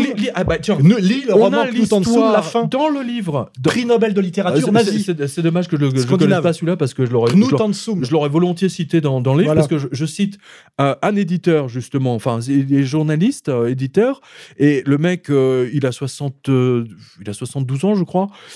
il, a, il, sait qu'il a des économies en banque. Il a 100 000 marques ou je sais pas combien, 100 000 marques or. Enfin, dans sa tête, c'était resté en 100 000 marques or. Et le mec, il, découvre que du jour au lendemain, en fait, avec ses 100 000 marques, il peut même pas s'acheter un ticket de tramway. Et du coup, il se rend compte qu'il peut, bah, qu'il a plus rien, euh, et il s'est laissé mourir de faim. Et sans doute, il a dû faire comme ce, ce, que, ce que tu viens de dire, il a dû se bouffer lui-même en partie. Non, mais je déconne pas, parce que quand on sait très bien, on a des, euh, euh, il y a des comptes rendus de ce qui s'est passé dans les camps croates euh, parce que les, les, les, les, Croates avaient des camps de concentration où ils avaient mis euh, justement tous les Juifs euh, et des Serbes d'ailleurs. Hein, et ils, les ont laissés mourir tu de parles l'époque oui, bien sûr, de Jasenovac, hein, le camp de mhm. Jasenovac. et ils ont, ils ont mis des gens, ils, ils, les ont laissés mourir de faim. Ils ont mis 10 mecs dans une pièce, ils les ont laissés mourir de faim et, ils observaient tous les jours ce qui se passe. c'est absolument horrible. Il y a un livre comme ça qui est, qui est publié justement sur le camp de Jasenovac. C'est tellement horrible que je, je, je n'ose même pas leur le, les mecs les plus forts bouffent, les, c'est ça finissent par se manger. Mais de toute façon, ils sont tous condamnés, mais c'est la fin qui les pousse, c'est le radeau de la méduse. Hein. D'ailleurs, le dans le livre, tu parles- aujourd'hui, c'est le radeau de Dans la le, méduse. dans le livre, tu parles très bien que euh, cet effondrement économique et cette misère poussent à l'effondrement moral. Ça, tu le dis Mais aussi. bien sûr. C'est d'ailleurs cité par Thomas Mann, hein, je crois. C'est pas moi qui le je veux dire, c'est tous les auteurs de oui. l'époque. Que, les, les femmes se prostituent, les mecs deviennent tous tricheurs et menteurs. Ils prostituent leurs enfants. Mais ça, c'est pareil quand tu lis Malaparte. Oui, quand tu lis Malaparte Malaparte, en Italie, en Voilà, absolument, en la, la Italie. peau, la pella, La peau, ouais, c'est la la même chose. ouais. Les, les gens vont vendre leurs gosses pour se faire sodomiser par les tirailleurs sénégalais français Euh, Absolument. pour échapper à la, à la, à la, à la mort de Mais faim. pas du tout, il n'y avait pas que ça. Ils, ils- ils prostituaient leurs enfants au GI américain. Faut, faut pas Oui, l'oublier quand même. Et aussi aux tirailleurs Là, sénégalais français. c'est- Des très gros un- c'est complètement fou. Mais ce qui s'est passé en Allemagne, c'est pire. Je veux dire, les bourgeois allemands, les fun machins, les fun trucs, etc., qui prostituent leurs enfants, hein, la petite comtesse, la princesse, etc., pour ne pas mourir de faim. Et ça, c'est le réalisez Et ça, ça donne aussi. rire, toi C'est aussi. Qu'est-ce qui te fait rire Non, mais comprenons aussi, il est tout rouge. comprenons aussi ce que c'est que le Berlin à nez folle aussi. Hein Non, mais qu'est-ce qui te fait rire géné- l'émission en général. D'accord. Faisons, faisons aussi le parallèle avec le Berlin à nez folle où il y a des gens qui se gobergent. Les Américains rachètent des rues entières pour rien. Euh, Bah, ils jouissent de la prostitution et il y a toute, absolument, toute cette Allemagne-là. les Anglais, les Anglais. Oui, euh, Les tout Français aussi. Tout ce Berlin qu'on nous montre pas où l'allemand est un humilié Eh ben, tu- en souffrance alors, tu le et où les touristes bourgeois jouissent de la misère allemande dans les cabarets parce que c'est aussi Ah bah, une période de euh, fête. C'est bah, Welcome, Willkommen. D'ailleurs, tu vois, Oui. on pourrait passer un extrait de. Welcome, Willkommen, là, de la, c'est Liza Minnelli, je crois, qui chante. Et tu vas très bien de le rappeler parce que Ah j'en bah ai oui, parlé oui. dans une autre interview. Il faut pas oublier. C'est- là la plus grande escroquerie médiatique de cette affaire. Nous montrer les années folles à Berlin. Les années, c'est qu'on appelle ça les années folles. Oui. Alors que c'est les années de misère, de suicide, de gens. Ouais, mais il y a des de profiteurs. Il y a des dingue. profiteurs. Il y, a- des y avait un grand profiteur allemand, justement, qui a racheté tout et, et qui est mort lynché, euh, je, je- je crois, euh, par les Allemands eux-mêmes, euh, qui a profité de toute cette. euh, C'est un peu que c'était un genre. je, je, je, je pensais à quelqu'un, mais bon, je sais pas si C'est toute l'époque de fête parisienne qu'on vit actuellement avec le suicide des agriculteurs. Enfin, c'est le, le parallèle. Exactement, là. C'est tous les agriculteurs qui se suicident aujourd'hui, hein, qui gagnent moins que le SMIC, qui, qui sont endettés jusqu'à jusqu'au cou, euh, qui vont être obligés de vendre leurs terres, parce que les banquiers vont récupérer leurs terres, c'est le but du crédit agricole quand même. Il faut pas l'oublier que le crédit agricole s'est enrichi grâce aux prêts qu'ils ont fait aux agriculteurs et qu'ils ont récupéré les terres, alors que dans, dans beaucoup de pays, c'est formellement interdit de saisir les terres des agriculteurs. La terre est faite pour être travaillée, et de passer d'un que, agriculteur à un autre. Euh, un autre. Pour, pour Hein, revenir faut- à ton faut- livre, c'est l'aspect qu'il n'y a pas dans le livre pour montrer la monstruosité de tout ça. C'est que pendant que les Allemands crèvent de faim, il y a tous les parasites et les, et les jouisseurs qui se gobergent sur leur dos, ce qu'on appelle le Berlin des années, des années, des années folles, folles, oui. où on te montre les années 20-30 comme une grande fête. Exactement. C'est une fête sur, le, sur la misère allemande. C'est vrai que vrai Et ce n'est peut-être pas étranger à la montée d'un certain Non mais antisémitisme. c'est ce que je Hein dis, c'est ce que c'est ce que je dis, c'est qu'en fait les médias ont transformé ça, aussi bien en France d'ailleurs même.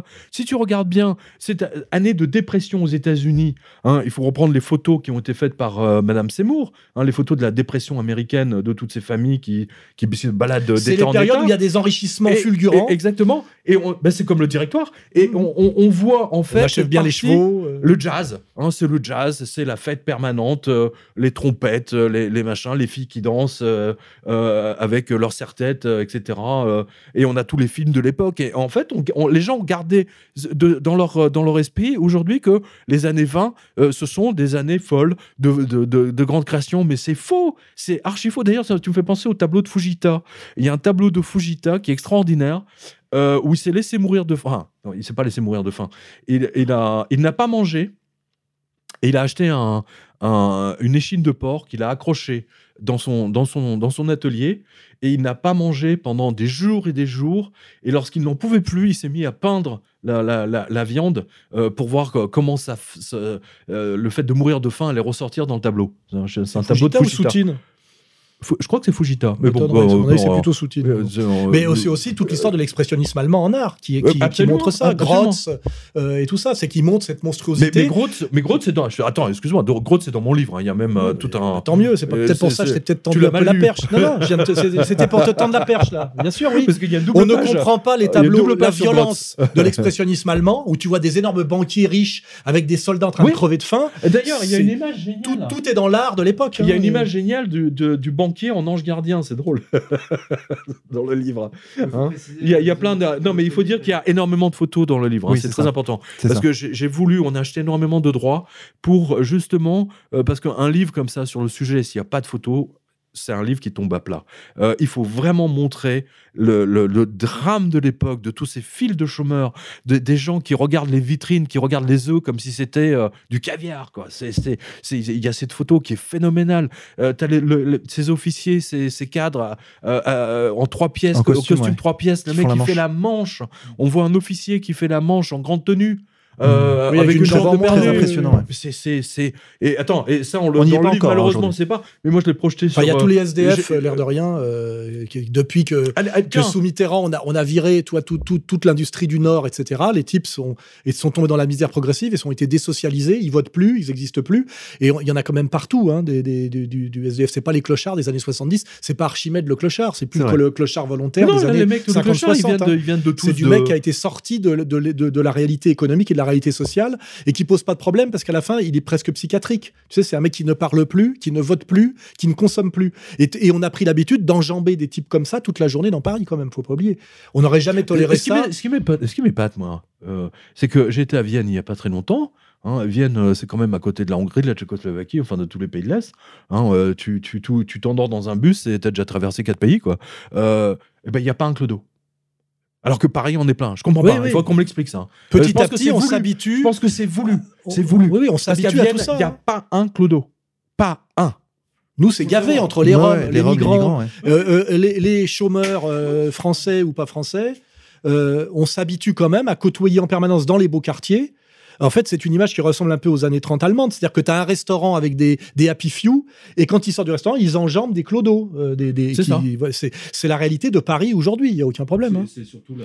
Et maintenant, tu as vu que les dispositifs de la ville de Paris, c'est d'empêcher les clochards, de, les, les, les, les Ouais. SDF de pouvoir Bah, s'allonger. Le RT, la RATP, On leur met la- des- la- on leur la met fait des- depuis il y a de- déjà 10 ans, Ils ont remplacé les bancs. Rappelez-vous, Oui, à l'époque, ils ont des bancs. mettre des pièges partout. Voilà, il y a des pièges pour empêcher les gens de s'allonger, etc. Enfin, c'est c'est une, une chasse aux pauvres, mort aux pauvres. Moi, je me souviens, j'allais au lycée euh, à Michelet, et il y avait, je sais pas, 72, c'était un peu, un peu de temps après 68, 69, il y avait, il y avait quelqu'un qui avait tagué sur le mur du lycée mort aux pauvres.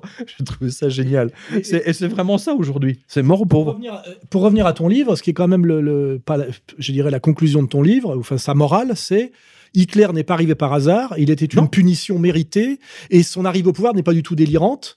Euh, il a incarné la souffrance, la colère et il a donné des explications et des réponses qui étaient totalement crédibles et valables hein, euh, pendant un certain temps. Après, on passe peut-être à autre chose avec la guerre, euh, quand Göring remplace Chartres, etc. Oui, oui, oui. Mais euh, il faut pas s'étonner dans ce contexte-là que Hitler ait pris le pouvoir en Allemagne. Quoi, hein. C'est pas de la psychiatrie. Ah non, mais le mec, pas il n'est pas arrivé du jour au lendemain. quoi. selon, Là, Adler, selon Adler, je me rappelle, de, ça fait, Oui, celui oui. qu'on appelle triple sauce, là, il te dit c'est euh, l'avènement du nihilisme. C'est-à-dire, il t'explique ça comme une sorte de, de, de- de maladie. Tu vois ce que je veux dire? Mais le mec, Alors qu'en fait, euh, il y a mais mais ils sont extraordinaires. je Oui, folie collective, il n'y a aucune Mais folie là-dedans. n'ont hein. jamais. Mais ils se sont. Mais est-ce qu'ils se sont donné au moins la peine de faire une étude historique euh, économique? Je crois qu'il y a des choses qu'ils veulent pas qu'on comprenne. Non, non, ils veulent surtout pas. Ils veulent pas en parler.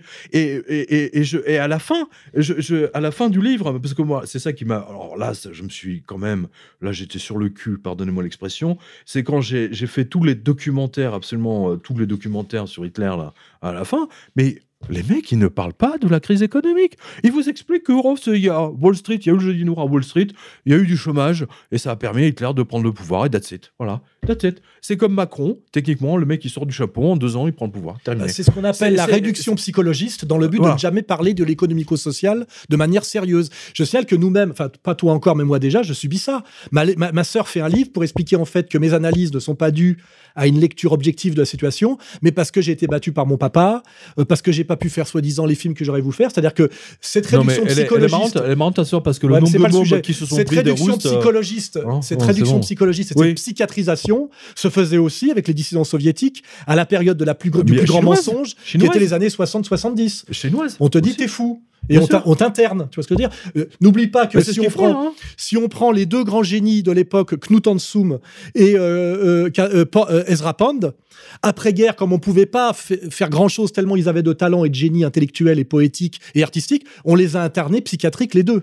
Complètement. Absolument. C'est-à-dire, on les a foutus à l'asile parce qu'on pouvait même pas les juger parce qu'ils auraient pu se défendre et argumenter. Knut Hansum et Ezra Pound, ces deux génies euh, ont été foutus. Il a, il a d'ailleurs, il a écrit un, tra- un- un livre qui est chez vous, d'ailleurs, que j'ai lu. sûr, oui, sur la dette, sur la dette et l'usure. Oui, oui, lui, lu. il était du Il côté très, de Mus- très intéressant. Il était du côté de Mussolini. Mussolini, un des actes forts qu'il fait, c'est filmer. Il brûle solennellement la dette, dette, de l'Italie. Faut pas oublier. Ça commence toujours comme ça. Oui, Le mec se met au Mussolini banc- a au fait la même chose. Se met au banc de l'humanité, euh, Bah, du ju- pouvoir justement. humain, parce qu'il brûle la dette. Il refuse de payer la dette. Et il dit on sort de la dette. Et il a Et fait là, quelque c'est la chose d'intéressant, mort. c'est-à-dire qu'il a demandé aux Italiennes et aux Italiens, euh, il a dit, bah non, bah, parce que, attends, Mussolini, il a quand même fait la même chose. Hein. Il a pris l'or des, des- citoyens, pour les payer en papier euh, PQ, quoi. Hein, il y a ces fameuses photos, cette campagne, euh, où, tous les Italiens, des millions d'Italiens et d'Italiennes surtout, sont venus déposer leur bague de mariage en or dans un grand chaudron. hein, C'était dans toutes les villes, dans tous les villages, pour que l'or revienne euh, euh, donc au, ministère afin de financer l'effort de guerre de, de, de Mu- de- de Mussolini. Ça, il y a des photos extraordinaires là-dessus. Sur euh, euh, là, là aussi, c'est une grande escroquerie pour récupérer l'or des gens. quoi. N'oubliez pas, ouais, in fine. hein, à la base de tout ça, hein, que ce soit allemand, américain, c'est pour récupérer l'or des gens. Eh ouais. Le, Eh le- ouais. le pouvoir Eh américain Eh ouais. a obligé, par la coercition, les Américains à amener leur or, leur or particulier, à le, à le c'est donner pour pour. Wall Street, bien sûr. Oui. J'en parle dans Black C'est en quelle année ça? C'est en 1932. Voilà, C'est les Américains se sont fait- 32. se sont fait 32. ratisser tout leur or privé par le pouvoir américain pour Bah, faire c'est Fort Knox, c'est comme ça, ils pour réalimenter Fort Fort Knox. Et- aujourd'hui, il n'y a plus du tungstène. Euh, Knox. Il y a, C'est un très bon James Bond d'ailleurs sur Tout euh, est parti, hein, il n'y a plus rien à Fort Hein, Knox. c'est euh, Go- Golden. euh, GoldenEye, euh, non, non, euh, c'est pas GoldenEye. Goldfinger. Goldfinger. Et autre escroquerie et, ré- et réécriture de l'histoire, c'est on nous fait souvent passer Hitler euh, dans son bunker pour un fou. Or, euh, Xavier, euh, c'est pas ce qui ressort quand on lit son testament. Non, te- testament euh, politique Mais de encore, c'est faux. Tu vois, tu- on parle de crise de 29. Et en fait, c'est la crise 1919. Hein, voilà. Il y a deux crises, hein, faut Ouais, il y a- dire, hein. absolument. Il y a Parce qu'en fait, l'Allemagne se sort une première fois de la crise et, et on la remet dedans par l'Amérique. hein. C'est c'est la, la première crise, c'est la crise de la, de la, qui succède au traité de Versailles Hyperinflation. et à, et à cette hyperinflation. À un moment donné, ils s'en sortent et au moment donné, on croit qu'il va s'en sortir. Boum, ils se prennent la crise américaine dans la gueule, hein, c'est-à-dire Wall Street. Et là, c'est là où Hitler arrive au pouvoir, pas avant. hein. Avant, C'est ça. il, avant, il monte tranquillement, doucement. Parce que le chômage a baissé. Il y a un boom Charte. au moment de 29, il y a un boom. Euh, voilà, le, le, le, le- le chômage, euh, voilà, le chômage baisse. Et après 1929, donc euh, tous les capitaux américains qui ont été investis en Ils en exigent le remboursement immédiat. hein. C'est même pas le remboursement, c'était prévu, euh, c'était prévu comme ça. hein. Euh, on l'a vu en 2008, 2009, hein, ce qui s'est passé. C'est-à-dire que d'un seul coup, tous les capitaux, les Américains ont dit bon, on arrête les investissements qu'on avait prévus. hein. Voilà, déjà, déjà ça. Et on veut récupérer le pognon. Et on va récupérer, remboursez-nous tout ce qu'on vous a prêté. Euh, d'un seul coup, d'un seul, donc de- toutes les liquidités sont reparties aux États-Unis et du, à nouveau, le chômage est remonté en masse. Dans le livre, il y a tout. Il y a, y a un parallèle d'ailleurs très intéressant entre nombre de chômeurs. D'accord Euh, le, le prix du marque, euh, le, le- Ouais, le cours de qui est très bien. ouais, euh, ouais. le, le cours de, de- Le il y cours a du marque, chronologie, voilà, dans la chronologie. le rapport marque dollar aussi, exactement. année après année, le nombre de Et- et le nombre et, de le chemises pourcentage brunes. et le pourcentage des chemises brunes et, des voilà. votes, et des votes Hitler aux élections. Euh, absolument. Et des Ça députés, Et ça, on le voit bien qu'il y a deux, vraiment, c'est massif. La, la- la- la- la crise de Wall Street euh, massacre les Allemands une deuxième fois. Tu vois, les mecs, ils se sont pris, euh, ils se une sont fois pris une de première trop. bombe atomique sur la gueule, et là, c'est la deuxième. Paf. C'est une bombe atomique. Parce que j'appelle. de- euh, Vous savez, j'ai fait ma liste des licenciements. Ça m'a pris 10 heures, 12 heures, euh, quasiment, pour faire ma liste de licenciements de, de lundi dernier. Euh, c'est un génocide économique. Parce qu'on parle beaucoup de génocide des Juifs. Mais, ouais, non, mais moi, je parle. Non, non. Ne compare pas l'incomparable, s'il te plaît. mais je parle de génocide économique. Ce sont des millions de gens qui rentrent chez eux, qui rentrent chez eux, qui ne savent pas comment ils vont nourrir pour leur- leurs enfants. Putain, mais c'est un génocide. Hein, on peut l'appeler comme on veut. C'est aujourd'hui. Hein, T'as vu, ce qu'a fait le gouvernement là euh, au journal officiel?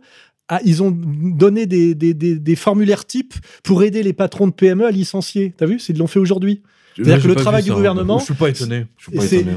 De faciliter la je- je tâche, euh, ils leur ont montré les formulaires, comment il fallait c'est- faire. C'est sorti aujourd'hui et ça avait fait un petit scandale. On s'est dit c'est quand même Bah, mais là- vous incitez à, à- à la mise au Et chômage. la grande leçon, pardonnez-moi, je, je- avant, de- tu, tu parles- la grande leçon de ce livre, euh, et d'ailleurs même de Chartres, hein, euh, la grande leçon de ce livre, C'est que Hitler arrive à nouveau. il y a un nouveau César qui arrive, ça c'est sûr. Oui, Hein c'est Spengler, ça aussi. Ça, qui parle de Spengler. Oswald Spengler. Ah ouais, tu sais bien que quand j'ai découvert les travaux de Spengler, moi, contrairement à toi, moi, ça m'a enchanté. non, quoi. non, c'est pas ça, c'est que la méthodologie est un peu contestable. mais c'est génial, mais c'est inspiré, C'est beau. inspiré, voilà, mais c'est difficilement beau. défendable scientifiquement. Mais par contre, ça fonctionne pas mal c'est et beau, c'est intéressant. ça fonctionne. Il a tout annoncé. cycles. euh, Il a tout et, annoncé. et surtout, il parle bien effectivement de la fausse monnaie, l'effondrement Bah, de l'Empire romain. Ouais, bien sûr. Avec la, la monnaie argent qui ne vaut plus rien, il n'y a plus d'argent dedans. Et il fait bien le parallèle que quand un, empire se met à fabriquer de la De fausse, monnaie, il va se péter la gueule. voilà.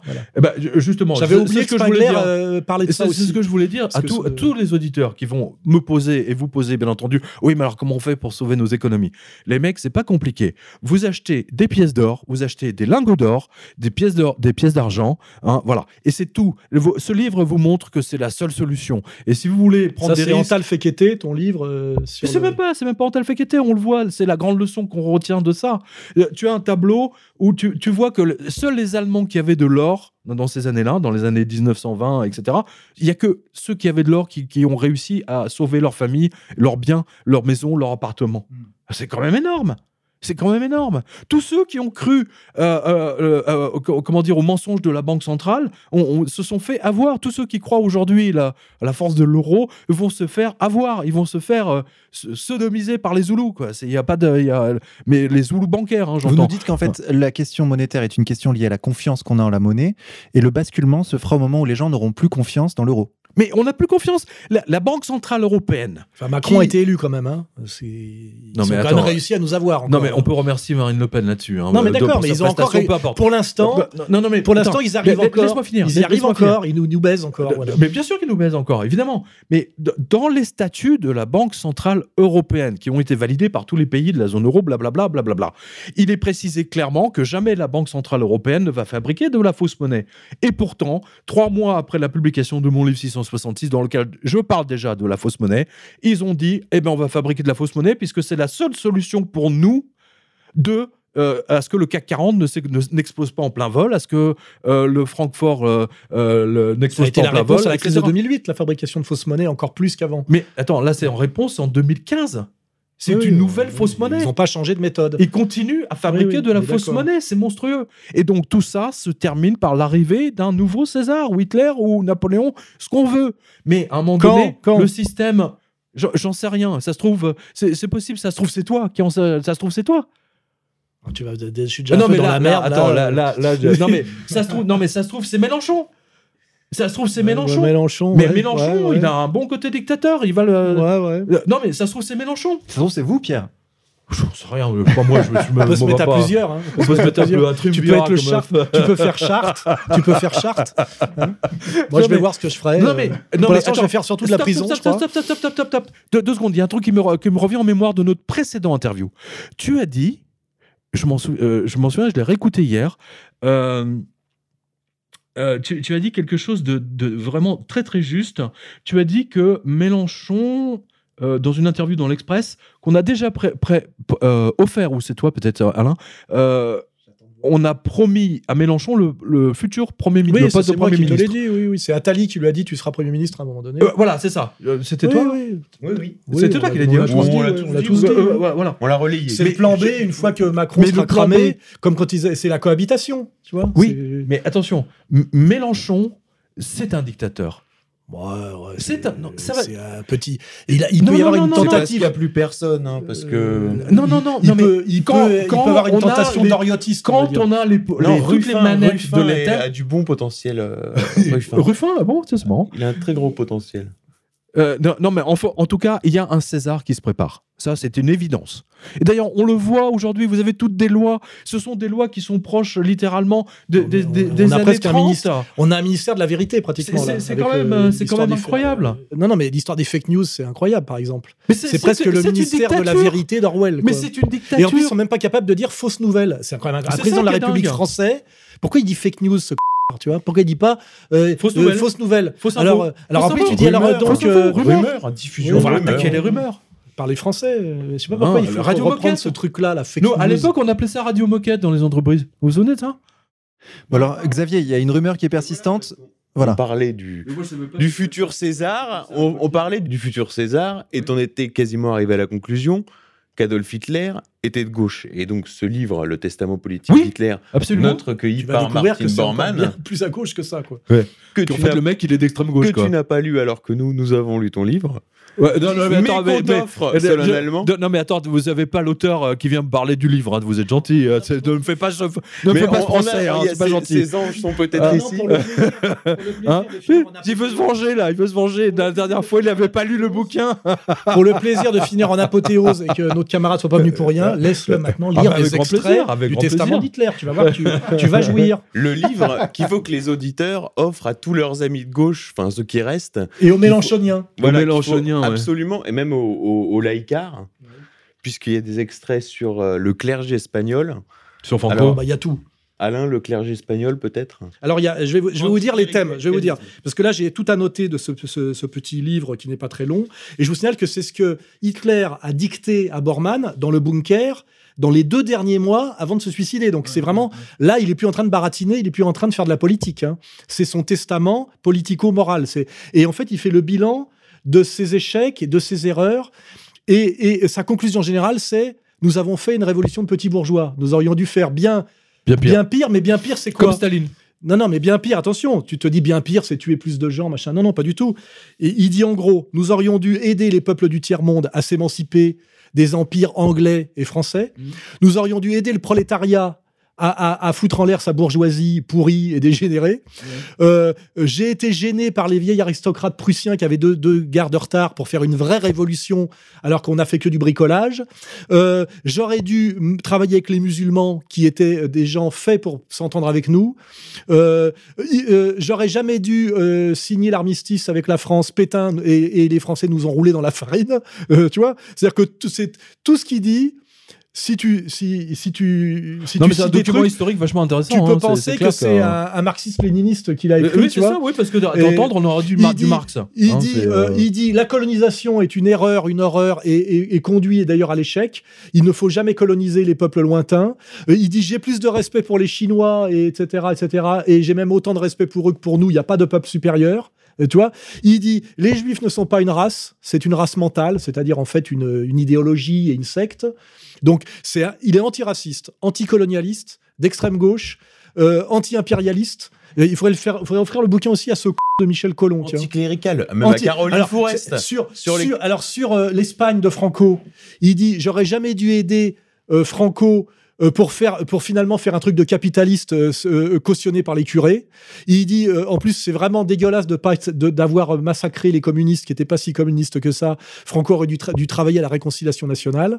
Euh, dire, il n'y a pas une page où le En truc fait, c'est tous ces regrets, quoi. hein. oui, mais surtout, il dit euh, on m'a pas laissé faire. Et il dit je n'ai jamais voulu la guerre, j'avais besoin de la paix pour sauver l'Allemagne. Dès que j'ai euh, lancé le programme national socialiste de redressement, oh, on, m'a on a déclaré l'Allemagne nationale socialiste de mort. Il dit par les États-Unis, les Anglais, les Français, ils se sont tous liés contre moi. J'avais besoin de temps et de paix pour réaliser mon projet social et on m'a empêché de le faire. Donc je n'ai jamais voulu la guerre. Il dit quel dommage que je n'ai pas pu m'entendre avec Staline parce que finalement on aurait pu euh, euh, avoir une espèce de, de, pax euh, européenne et j'ai pas pu. C'est dommage que ce ne se soit pas fait, avec un très grand respect d'ailleurs pour Staline. Il dit Churchill est un con. Il a détruit l'empire anglais en me faisant la guerre, alors que j'avais laissé rembarquer son armée à Dunkerque. Il a fait le sale boulot et il a ruiné l'Angleterre, ce qui est vrai, puisqu'après 45, il y a plus, c'est, c'est la fin de l'empire. Je veux dire, c'est, c'est d'une intelligence politique. D'une intelligence politique, d'une lucidité et d'une, gé- et d'une gentillesse et d'une géné- générosité humaine hallucinante. Oui, donc Alain, je vais citer un extrait du Testament politique de Hitler, euh, édité chez Contre-Culture. Faute des hommes formés selon notre idéal, il a bien fallu que nous nous servions des hommes qui existaient. Cela se voit au résultat. Du fait de ce divorce entre la conception et la réalisation, la politique de guerre d'un État révolutionnaire comme le Troisième Reich fut, par la force des choses, une politique de petits bourgeois réactionnaires. Nos généraux et nos diplomates, à part d'assez rares exceptions, sont des hommes d'un autre temps. Ils conduisent donc la guerre d'un autre temps, de même qu'ils font la politique extérieure d'un autre temps. Cela est vrai de ceux qui nous servent de bonne foi comme des autres. Les uns nous servent mal par incapacité ou par simple défaut d'enthousiasme, les autres par volonté délibérée de sabotage.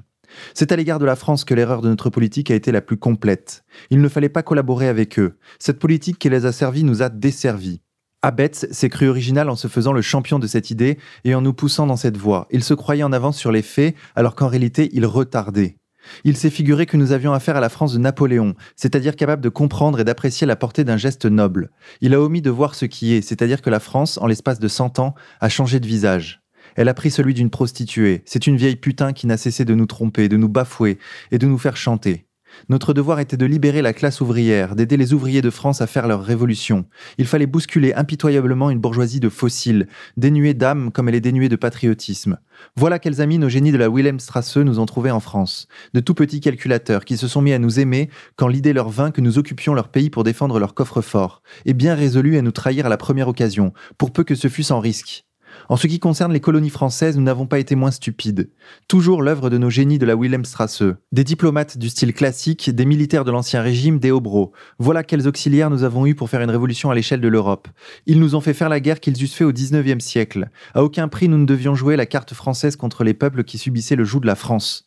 Nous devions au contraire les aider à se libérer de cette tutelle, les y pousser au besoin. Rien ne nous empêchait, en 1940, de faire ce geste au Proche-Orient et en Afrique du Nord. Eh bien, notre diplomatie s'est appliquée à consolider le pouvoir des Français, aussi bien en Syrie qu'en Tunisie, en Algérie et au Maroc. Nos gentlemen préféraient certainement entretenir des rapports avec des Français distingués, plutôt qu'avec des révolutionnaires hirsutes, avec des officiers abadines qui ne songeaient qu'à nous flouer, plutôt qu'avec les Arabes, qui eussent été pour nous de loyaux partenaires. Oh, le calcul de ces Machiavel de profession ne m'échappe pas. Ils connaissent leur métier, ils ont des traditions. Ils n'ont pensé qu'au bon tour qu'ils jouaient ainsi aux Anglais, car ils en sont encore au fameux antagonisme traditionnel qui oppose Français et Anglais sur le plan colonial. C'est bien ce que je disais, ils se croient toujours sur le règne de Guillaume II et dans le monde de la reine Victoria, dans celui de Finot qui s'appelait Delcassé et Poincaré. Or cet antagonisme a cessé d'être fondamental. C'est beaucoup plus une apparence qu'une réalité, et parce que chez nos adversaires aussi, il y a encore des diplomates de l'ancienne école. En fait, L'Angleterre et la France sont des associés jouant chacun son jeu personnel avec âpreté, qui ne reculent jamais devant les entorses faites à l'amitié, mais qui se retrouvent toujours à l'heure du danger. La haine tenace du français à l'égard de l'allemand est quelque chose d'autrement profond. Il y a là pour nous une leçon à retenir. Non, mais y a, on a oublié de parler, bon, enfin, une prochaine fois, mais euh, je pense que c'est- parce que le truc qui m'a le plus choqué dans, dans toutes mes recherches historiques pour ce livre, c'est la conférence d'Évian. Euh, moi, j'ai dit- adoré. Il, dit, Ah, il dit aux gens prenez, nos juifs, prenez nos juifs, personne n'en veut, personne je veut. tombe des nues. Attends, il y a le ministre australien qui dit non, euh, nous en Australie, on n'a pas de problème de racisme, donc on n'en veut pas. Et le, Il n'y a que Saint-Domingue qui veut bien en prendre Euh, quelques-uns. Costa Rica, Costa Rica. Ouais, ou Costa. ouais, Enfin, il y a, ouais, il y a deux pays. je sais, j'ai étudié la question. Et tout le monde dit non, on n'en veut pas, on a déjà assez comme ça. c'est des fouteurs de merde. C'est dingue. Et en plus, et après les mecs ils disent euh, on est venu sauver les juifs. 38. Mais ils se foutent du monde. Mais Et tu sais que j'ai un lien personnel avec ça parce que parce que mon grand-père était le, le c'est- moi, C'est-à-dire que mon grand-père était, était, était impliqué dans ce, dans ce con- congrès mondial, tu vois. Il était à l'époque le, le plus gros notaire d'Évian-les-Bains. Mon, mon grand-père, Bonnet. D'accord. Et il est mort en 39 d'ailleurs. C'est pour ça que tu portes un bonnet d'ailleurs. Non, non, mais je veux dire, je me- ma famille se, se croise, tu vois, des, des trucs comme ça. Euh, Et le scandale, des- le scandale effectivement de ce, de cette, de ce, c'est pas les accords d'Évian d'ailleurs, c'est ce congrès Euh, d'Évian. les accords d'Évian, qu'est-ce qu'on raconte Non, non, c'est Oui, le congrès congrès d'Évian. C'est un énorme scandale où, Per- où- où Hitler dit je veux juste Hitler dit bien je veux juste chasser les juifs du Reich allemand. Oui, je dit, vous les offre, prenez-les. Non, non, prenez-les. il a, mais il a dit mieux que ça. Il a dit je, je, je vous prends les, les, les paquebots de, de, de luxe, de croisière de luxe. Oui, on voulait, on voulait on, voulait les livre, genre Et- Colissimo, tu vois. Et Non, mais aucun énorme. pays n'en veut, ni les États-Unis, ni l'Angleterre, ni la Attends, France. 130 pays se sont réunis à Vian, euh, 200 journalistes et 30 ONG. Alors, Il y a tout le détail dans mon, dans, dans mon livre. Et les mecs, à la, à la fin, les mecs, ils se disent, oh, alors, les mecs, ils ont joué au golf, euh, ils se sont baignés dans le lac Léman, euh, ils ont eu toutes les putes de- de- des bordels locaux. Et à la fin, au bout de 15 jours, ils se disent, bon, ben, euh, ça nous intéresse pas. au revoir. Et il y avait, y avait la jeune Golda Meir qui était là, euh, donc pour défendre justement les, les, juifs. Elle était, elle était, avait, je sais pas, 20 ans, 21 ans. Ils lui ont interdit même de venir à la table de négociation. C'est énorme. C'est énorme. Et après, les mecs, ils disent on, est, on, vient, on vient vous sauver, mais ils se foutent de qui? Et Mais c'est une révision totale de dans le l'histoire. testament, C'est- dans- honteux. dans le testament d'Hitler, il dit bien Dieu m'est témoin que j'ai joué loyalement avec les Juifs. J'ai proposé, j'ai dit, je veux juste qu'ils partent du Reich. J'ai proposé à tous les pays de la terre de les prendre. J'ai promis, j'ai promis qu'ils partent avec leur pognon et de les livrer dans des yachts. Et aucun pays n'en a voulu. Donc il, dit bien, il rappelle bien qu'effectivement à Évian, tout le monde s'est lavé les mains du sort des Juifs alors qu'il avait annoncé exactement qu'il voulait purifier euh, l'Europe de la présence juive. Donc là, il y, a, effectivement une responsabilité collective, et on peut même comprendre aujourd'hui l'espèce de colère sourde des sionistes contre tous les, les du monde, en disant de toute façon, vous avez tous trempé dans la combine, la banque suisse, la banque suisse, mais aussi tous les gens qui étaient à Evian et qui ont dit on n'en veut pas, parce qu'il faut voir aussi pourquoi ils ont dit qu'ils n'en voulaient pas. J'ai étudié la question depuis 25 ans. Les Américains disent on a déjà assez de problèmes comme ça avec nos juifs et l'antisémitisme, ça va faire monter l'antisémitisme, il y a déjà trop de juifs chez nous, et ils disent tous ça en gros. Ils disent tous en gros les juifs sont des fouteurs de merde, on en a déjà suffisamment comme ça, on n'en veut pas plus. Tu vois? C'est-à-dire qu'il y a quand même un antisémitisme généralisé. J'ai retrouvé Franklin Roosevelt, les membres du cabinet de Franklin Roosevelt, qui ont justement, ils reconnaissaient qu'ils ont organisé cette conférence d'Evian pour euh, justifier la, le refus de Franklin Roosevelt d'accueillir plus de juifs. Oui, oui, les Américains n'ont pas voulu. donc ils ont fait tout ce. C'est une espèce de mascarade. Ça a été une mascarade. Tout ça pour arriver au même résultat. Mais le, le, tour de force de Franklin Roosevelt, c'était de mettre tous les autres pays dans le bain. Euh, euh, il ne voulait pas être, il voulait pas être le seul que les États-Unis soient les seuls à être accusés de, de refuser d'accepter les Juifs chez eux. donc ils ont dit, bah, tiens, on va faire un truc et tous les autres pays partageront la même responsabilité. Et ça, c'est absolument révoltant. Voilà, je, pense que c'est une bonne Et c'est aussi dans le testament euh, d'Hitler. Il rappelle ça. Il dit moi j'ai joué France Jeu, hein, je les aurais proposé de les prendre. ils n'en ont, pas voulu. Ils pas voulu. Je, pense qu'effectivement en, écrivant ce, livre, la conférence des viandes, c'est le truc qui m'a, euh, c'est un, des trois quatre trucs qui m'ont le plus révolté quoi. C'est clair. Donc il faut lire non seulement le bouquin de notre camarade Jovanovic. Adolf Hitler ou la vengeance de la planche à billets, publié aux éditions Le Jardin des Livres. Hein, donc je vais donner le nombre de pages. 315 pages euh, pour le prix de 23 euros, disponible d'ailleurs sur www.contreculture.com. Et je rappelle à nos auditeurs que nous sommes en période de promotion sur le site, donc n'hésitez pas à le consulter. Pierre, Alain, Xavier, merci d'avoir participé à cette émission. Chers auditeurs, vous pouvez retrouver Pierre Jovanovic ce samedi 27 janvier à Soissons pour une séance de signature ce samedi 3 février à Dunkerque, le samedi 24 février à Lisieux, et ainsi de suite. Chers auditeurs, je vous renvoie au site de Pierre Jovanovic, www.jovanovic.com, où toutes les dates pour rencontrer Pierre sont indiquées, et il y en a un certain nombre. Quant à nous, chers auditeurs, nous allons nous quitter en musique sur les notes de Siren. Son album Iter Animae est disponible sur le site contreculture.com. Nous allons écouter Ascension Bonne écoute à tous et à bientôt pour une nouvelle émission.